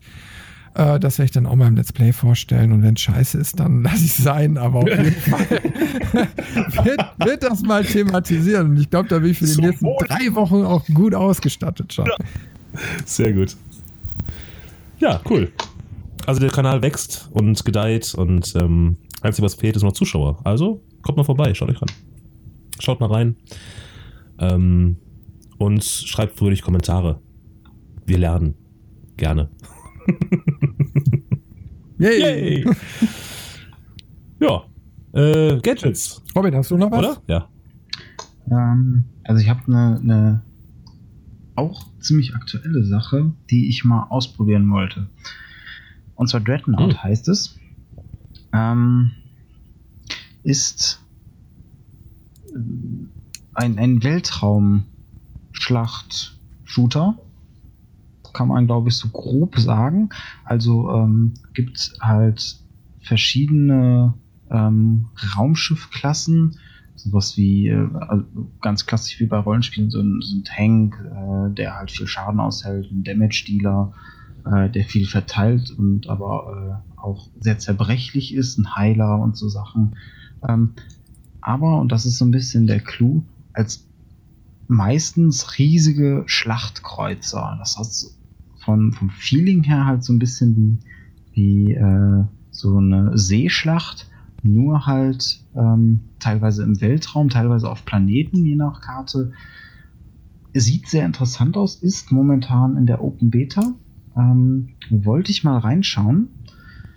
Und ich habe mir gedacht, äh, es macht durchaus Sinn, sich das vielleicht auch mal zu zweit anzuschauen, wenn es schon so ein Multiplayer-kooperativer äh, Shooter ist. Ähm, aber mit wem genau von euch und äh, auch wie, da steht noch nichts, aber da hätte ich mal Bock drauf, sowas. Ein paar Runden mal spielen, mal schauen, was kann das ganze Ding und auch vielleicht für später mal interessant, ähm, weil es halt noch eine Beta ist, hat das Potenzial. Muss man das auf dem Schirm haben und sobald es released wird, soweit mein jetziger Kenntnisstand ist, wird es auch ein Free-to-Play-Modell haben, ähm, was wohl recht fair sein soll, so nach den ersten Einschätzungen. Also nicht die äh, große Gefahr hat von wegen Pay to Win, sondern schon, ähm, dass man da auch ohne viel Geld oder gar ohne Geld reinzustecken äh, viel machen kann und auch viel Spaß mit hat. Ja, können wir uns ja mal angucken. Finde ich gut. Also auf jeden Fall eins, einer der blödesten Namen, die man sich für ein Spiel ausdenken kann, weil dieses Dreadnought, das ist so, das ist so ein Wort, das, das, das kriege ich schon seit Ewigkeiten nicht hin. Ich weiß nie, wie es geschrieben wird und äh, sowas auf. dann irgendwo zu finden. Ich weiß, ja, jetzt, jetzt. E D-R-E-A-D-N-A-U-G-H-T. Nee, falsch. Nee, ist falsch. N-O-U-G-H-T. Ja? Ja. Ah. Okay. Ich habe nichts gesagt. Ich nehme alles zurück. Spelling Bee ist nicht Aber meins. du lagst ja schon bei, äh, du lagst ja schon bei Star Wars. ja, ja, also, ja, ja, ja. Na, na, na, na, na. Also wenn ich das, wenn ich das jetzt mal, wenn ich das jetzt mal also ich google das gerade mal, ja? Und D-R-E-A-D, scheiße, es wird echt echt anders geschrieben. Aber es gibt beides. ja, blöder Name, aber Spiel mit Potenzial, zumindest Ja, äußerlich. ich war, ich war wahrscheinlich in Gedanken bei Naughty. Wie Na, könnte egal. es anders sein? ja, genau. Ach, was soll's, Spaßmädchen. Gut. Ähm, machen wir noch Gadgets? Ja, klar. Ja, Natürlich. Ich frage ja nur. Nicht los. Also de- deswegen habe ich doch extra rausgesucht. ah, ja, ja. Wie ich sagte, wir sind schon bei zwei Stunden. Ja. Was soll's. Ja, egal. Also die kriegen wir jetzt auch noch Gut, hin. machen wir. Zack. Also ich habe ich habe die Pixel Tough Life Sunglasses gefunden für 13 Euro statt 37.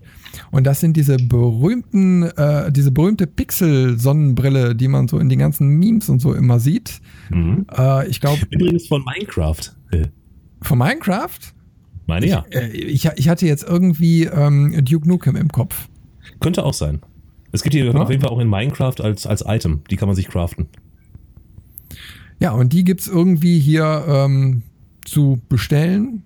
Äh, ja, genau, gibt's momentan irgendwie im Sonderangebot. Na, aber das fand ich auf jeden Fall cool, dass man sich das Ding dann mal in real aufsetzen kann. das sieht doch wirklich zum Schießen aus, wenn man sich anguckt.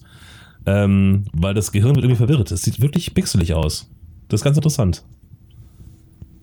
Ist auf jeden Fall verlinkt. Hm? Was kostet das Ding? 13 Euro im Moment. Uh, ist okay. Hat ja auch einen UV-Schutzfaktor. Statt 37. Oh, im Angebot. Ah, Ich gucke auch gleich mal. Ja, ähm, ich habe noch im Angebot ähm, Fidget Spinner. Sagen wir es mal so. Fidget Spinner waren eine Zeit lang ein Riesentrend. Ähm, Gott weiß, woher das kam. Äh, das, also die Dinger kommen ursprünglich aus der Therapie ähm, von Autismus und ADHS und sollen die Finger beschäftigen. Also man kennt das, ähm, wenn man im Büro sitzt oder irgendwie einen Stift in der Hand hat. Man fängt irgendwann unwillkürlich an zu klicken und zu drehen und zu machen und zu tun. Und diese Fidget Spinner sollen halt ähm, beruhigend äh, wirken und vor allen Dingen eine leise Alternative sein zum Kuli-Klicken. Ähm, Tatsache ist, dieser Trend ist langsam und Gott sei Dank vorbei. Ähm, denn man, man hat die überall gesehen plötzlich. Es kam wie aus dem Nichts und ist inzwischen, wie gesagt, Gott sei Dank fast vorbei. Es gab die Dinger in allen erdenklichen Formen, Farben, mit Licht, mit Musik, mit äh, ich weiß nicht, mit, mit, mit verschiedenen Ausführungen, ähm, mit Gewichten. Es wurden tatsächlich äh, Tuning-Angebote gemacht, um den, um den Spinner noch länger drehen zu lassen. Ähm, mein Gott, ähm, ja, es ist so ein, so, ein, so ein Gadget und so ein Trend, äh, wo es gut ist, dass er vorbei ist. Es ist vergleichbar mit dem Tamagotchi oder mit äh, anderen Sachen, die wir so aus unserer Jugend kennen. Ähm, damals, als wir noch jung waren. Lang ist es her. weißt du doch. ähm, ja, aber man findet es immer noch. Und äh, ich habe gerade auf der Suche nach, nach, nach einem anständigen Gadget, was ich vorstellen kann, so viele von diesen Fidget Spinnern gesehen, dass ich einfach mal drüber reden wollte. Und äh, lasst es enden. Es ist genug. Muss man einen Fidget Spinner mit Rasierklingen basteln. Ja, genau, das ist die Emo-Variante. ähm. Habe ich das gerade nicht gesagt? Was? Böse, böse. ja, aber das. Äh, Äh, kick, kick hier. genau, genau. Nee, aber das ist, äh, da bin ich tatsächlich froh, wenn das, wenn das Thema endlich durch ist und man die Dinger nicht mehr sehen muss. Ähm, ich habe mich lange genug damit beschäftigt, äh, auch aus anderen Gründen und ja, ich bin froh, wenn es durch ist. So. Also ich, ich verbuche die Teile unter Ressourcenverschwendung. Ganz genau. Ne, die landen irgendwann in der Schublade und oder im Müll und dann, ja. Ja, vor allem, du baust dann, oder da sind dann irgendwie vier Kugellager Ja, genau. eingebaut, obwohl man dann nur eins braucht. Und Ja. äh, Ja. also viel, wo du sagst so, äh? Ja. Also Also hätte man Aktien gekauft von einem, von einem Kugellagerhersteller, hätte man mit Sicherheit einen Reibach gemacht in der Zeit jetzt. Ähm, ich habe auch Geschichten gehört, ähm, Bekannter von einem Bekannten, von einem Bekannten, dessen Schwager und so, ne? Die ähm, haben diesen Trend relativ früh erkannt. Das kam aus den USA rübergeschwappt. Und die haben äh, aus, aus China 10.000 Stück von diesen Fidget Spinnern bestellt und haben die bei eBay angeboten für 20 Euro ein Stück. Haben aber selbst nur irgendwie 2,50 Euro bezahlt und ähm, haben da innerhalb von einer Woche diese 10.000 Stück verkauft. Jetzt kann man sich ausrechnen, was die verdient haben damit. Ähm, und wie schnell dieser Trend halt kam. Und da haben sich einige Leute richtig die Taschen voll machen können. Und ich ärgere mich im Nachhinein, weil ich diesen Trend auch relativ früh gesehen habe. Ähm, aber nicht aufgesprungen bin. Ich ärgere mich tatsächlich ein bisschen. da hätte ich meine GTX 1080 und das VR-Headset gehabt. und die Rente. Und die Rente. Kleine Villa im Grünen mit dem Boot davor und so, ja. naja, aber das, äh, ja, das, äh, es muss aufhören, so. Ich hätte noch eine Kleinigkeit. Ähm, die wäre auch was für dich, Dave. Ah, okay, bin gespannt. Und zwar eine Tasse. Äh, eine Kaffeetasse mit Gamer Fuel. Die ist ganz besonders und zwar der Griff ist ein Joystick. Hey, cool. Und ich finde allein die Produktbeschreibung super. Jeder wahre Zocker sollte diese Tasse besitzen. Was gibt es Schöneres, als nach einer langen Nacht des Zockens seinen Akku bei einem heißen Kaffee wieder aufzufüllen? Hm. Ähm, auch vom, vom Marketingbild her echt klasse, wie da ein junger Mann in Anzug mit einem Joystick und Headset vor dieser Tasse sitzt und äh, so tut, als wenn er spielt. Ne? Ähm, super lustig vom Aussehen, leider überteuert. Äh, Gibt es bei Real für 21 Euro knapp. ähm, also wirklich völlig überteuert, aber zum Angucken echt klasse. Okay. Äh, da hätte ich gerne mal den Link. Ja, natürlich, natürlich. Ja, kommt alles in die Show. Ja, sehr gut. Bei deinem, bei deinem geringen Kaffeekonsum kann ich mir gar nicht vorstellen, warum. Ja, das äh, hat, hat jetzt kein, keine weitere Bewandtnis. Äh, wobei, äh, mit, mit, mit Joystick-Griff habe ich letztens auch ein lustiges Bild gesehen, was ich vielleicht auch mal umsetze. Da hat einer äh, an seinem Schalthebel im Auto einfach den, den ähm, Knüppel aus dem Flugzeug, aus dem Kampfflugzeug dann geschraubt. fand, ich ganz, fand ich eine ganz geile Idee. Äh, das heißt, er hat also mit dem, mit dem äh, Kampfjet-Knüppel geschaltet und äh, das ist so ein Ding. äh, das ist so schön bekloppt. Äh, mal gucken, was so ein Schaltknüppel kostet. Also so ein, ne? Warum nicht? Was Besonderes. Ja. Äh, sonst? Ich glaube, das war's. Wollte ich gerade sagen. Ich habe noch einen Rauschmeißer. Leg los. Ja, und zwar äh, kam heute ja so reingeflattert, äh, was Neues zum Thema Half-Life? Ja, ich muss das noch loswerden. Ah, okay. Ja, okay, komm, das ist ein super Rauschmeißer. Und zwar der ehemalige Half-Life-Autor Mark Laidlaw hat äh, die Handlung der dritten Episode von Half-Life 2 geleakt und in einem, ja, quasi Brief, den Gordon Freeman zum Schluss dann geschrieben hat. Und äh, das ganze Thema ist so eingeschlagen, dass die Webseite von dem Mark auch innerhalb von kurzer Zeit zusammengebrochen ist äh, und das auch gar nicht mehr abrufbar war. Aber natürlich hatte sich das schon alles in den äh, sozialen Medien verbreitet. Äh, den Link äh, zu diesem Originaltext äh, werde ich mal verlinken. Ist auf jeden Fall ganz interessant und wir haben im Vorgespräch ja schon ein bisschen darüber philosophiert Naja, ich sehe wieder positiv in die Zukunft, da kommt Half-Life 3. Und wovon träumst du? Naja. Äh, ja. Von Half-Life 3. Genau. Sind wir mal ehrlich, träumen wir doch alle von. Irgendwie. Ja, selbstverständlich, ist ja auch Ja. geil. Ich habe auch schon wieder Bock, Half-Life zu spielen. Äh, Hört das, hört Ja, aber ich freue mich jetzt zum Beispiel wirklich äh, auf äh, dieses Half-Life Remake, ähm, was da ja entsteht. Äh, ist ja so gut wie fertig, ist ja nur noch die letzte Xen World, die da irgendwie noch programmiert Mhm. wird. Ähm, und da bin ich richtig gespannt drauf. Also bis zur Xen habe ich es ja schon gespielt und habe dann aufgehört. Da war ja noch so als äh, Free-Download erhältlich. Mittlerweile kann man es für 20 Euro oder so bei Steam als Early Access Mhm.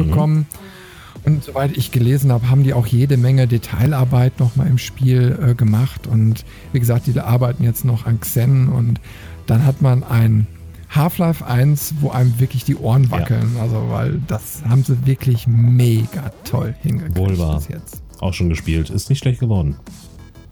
Muss man Ja. sagen. Gut. Wir Hamad. zwei Stunden, zehn Minuten. Boah. Yep.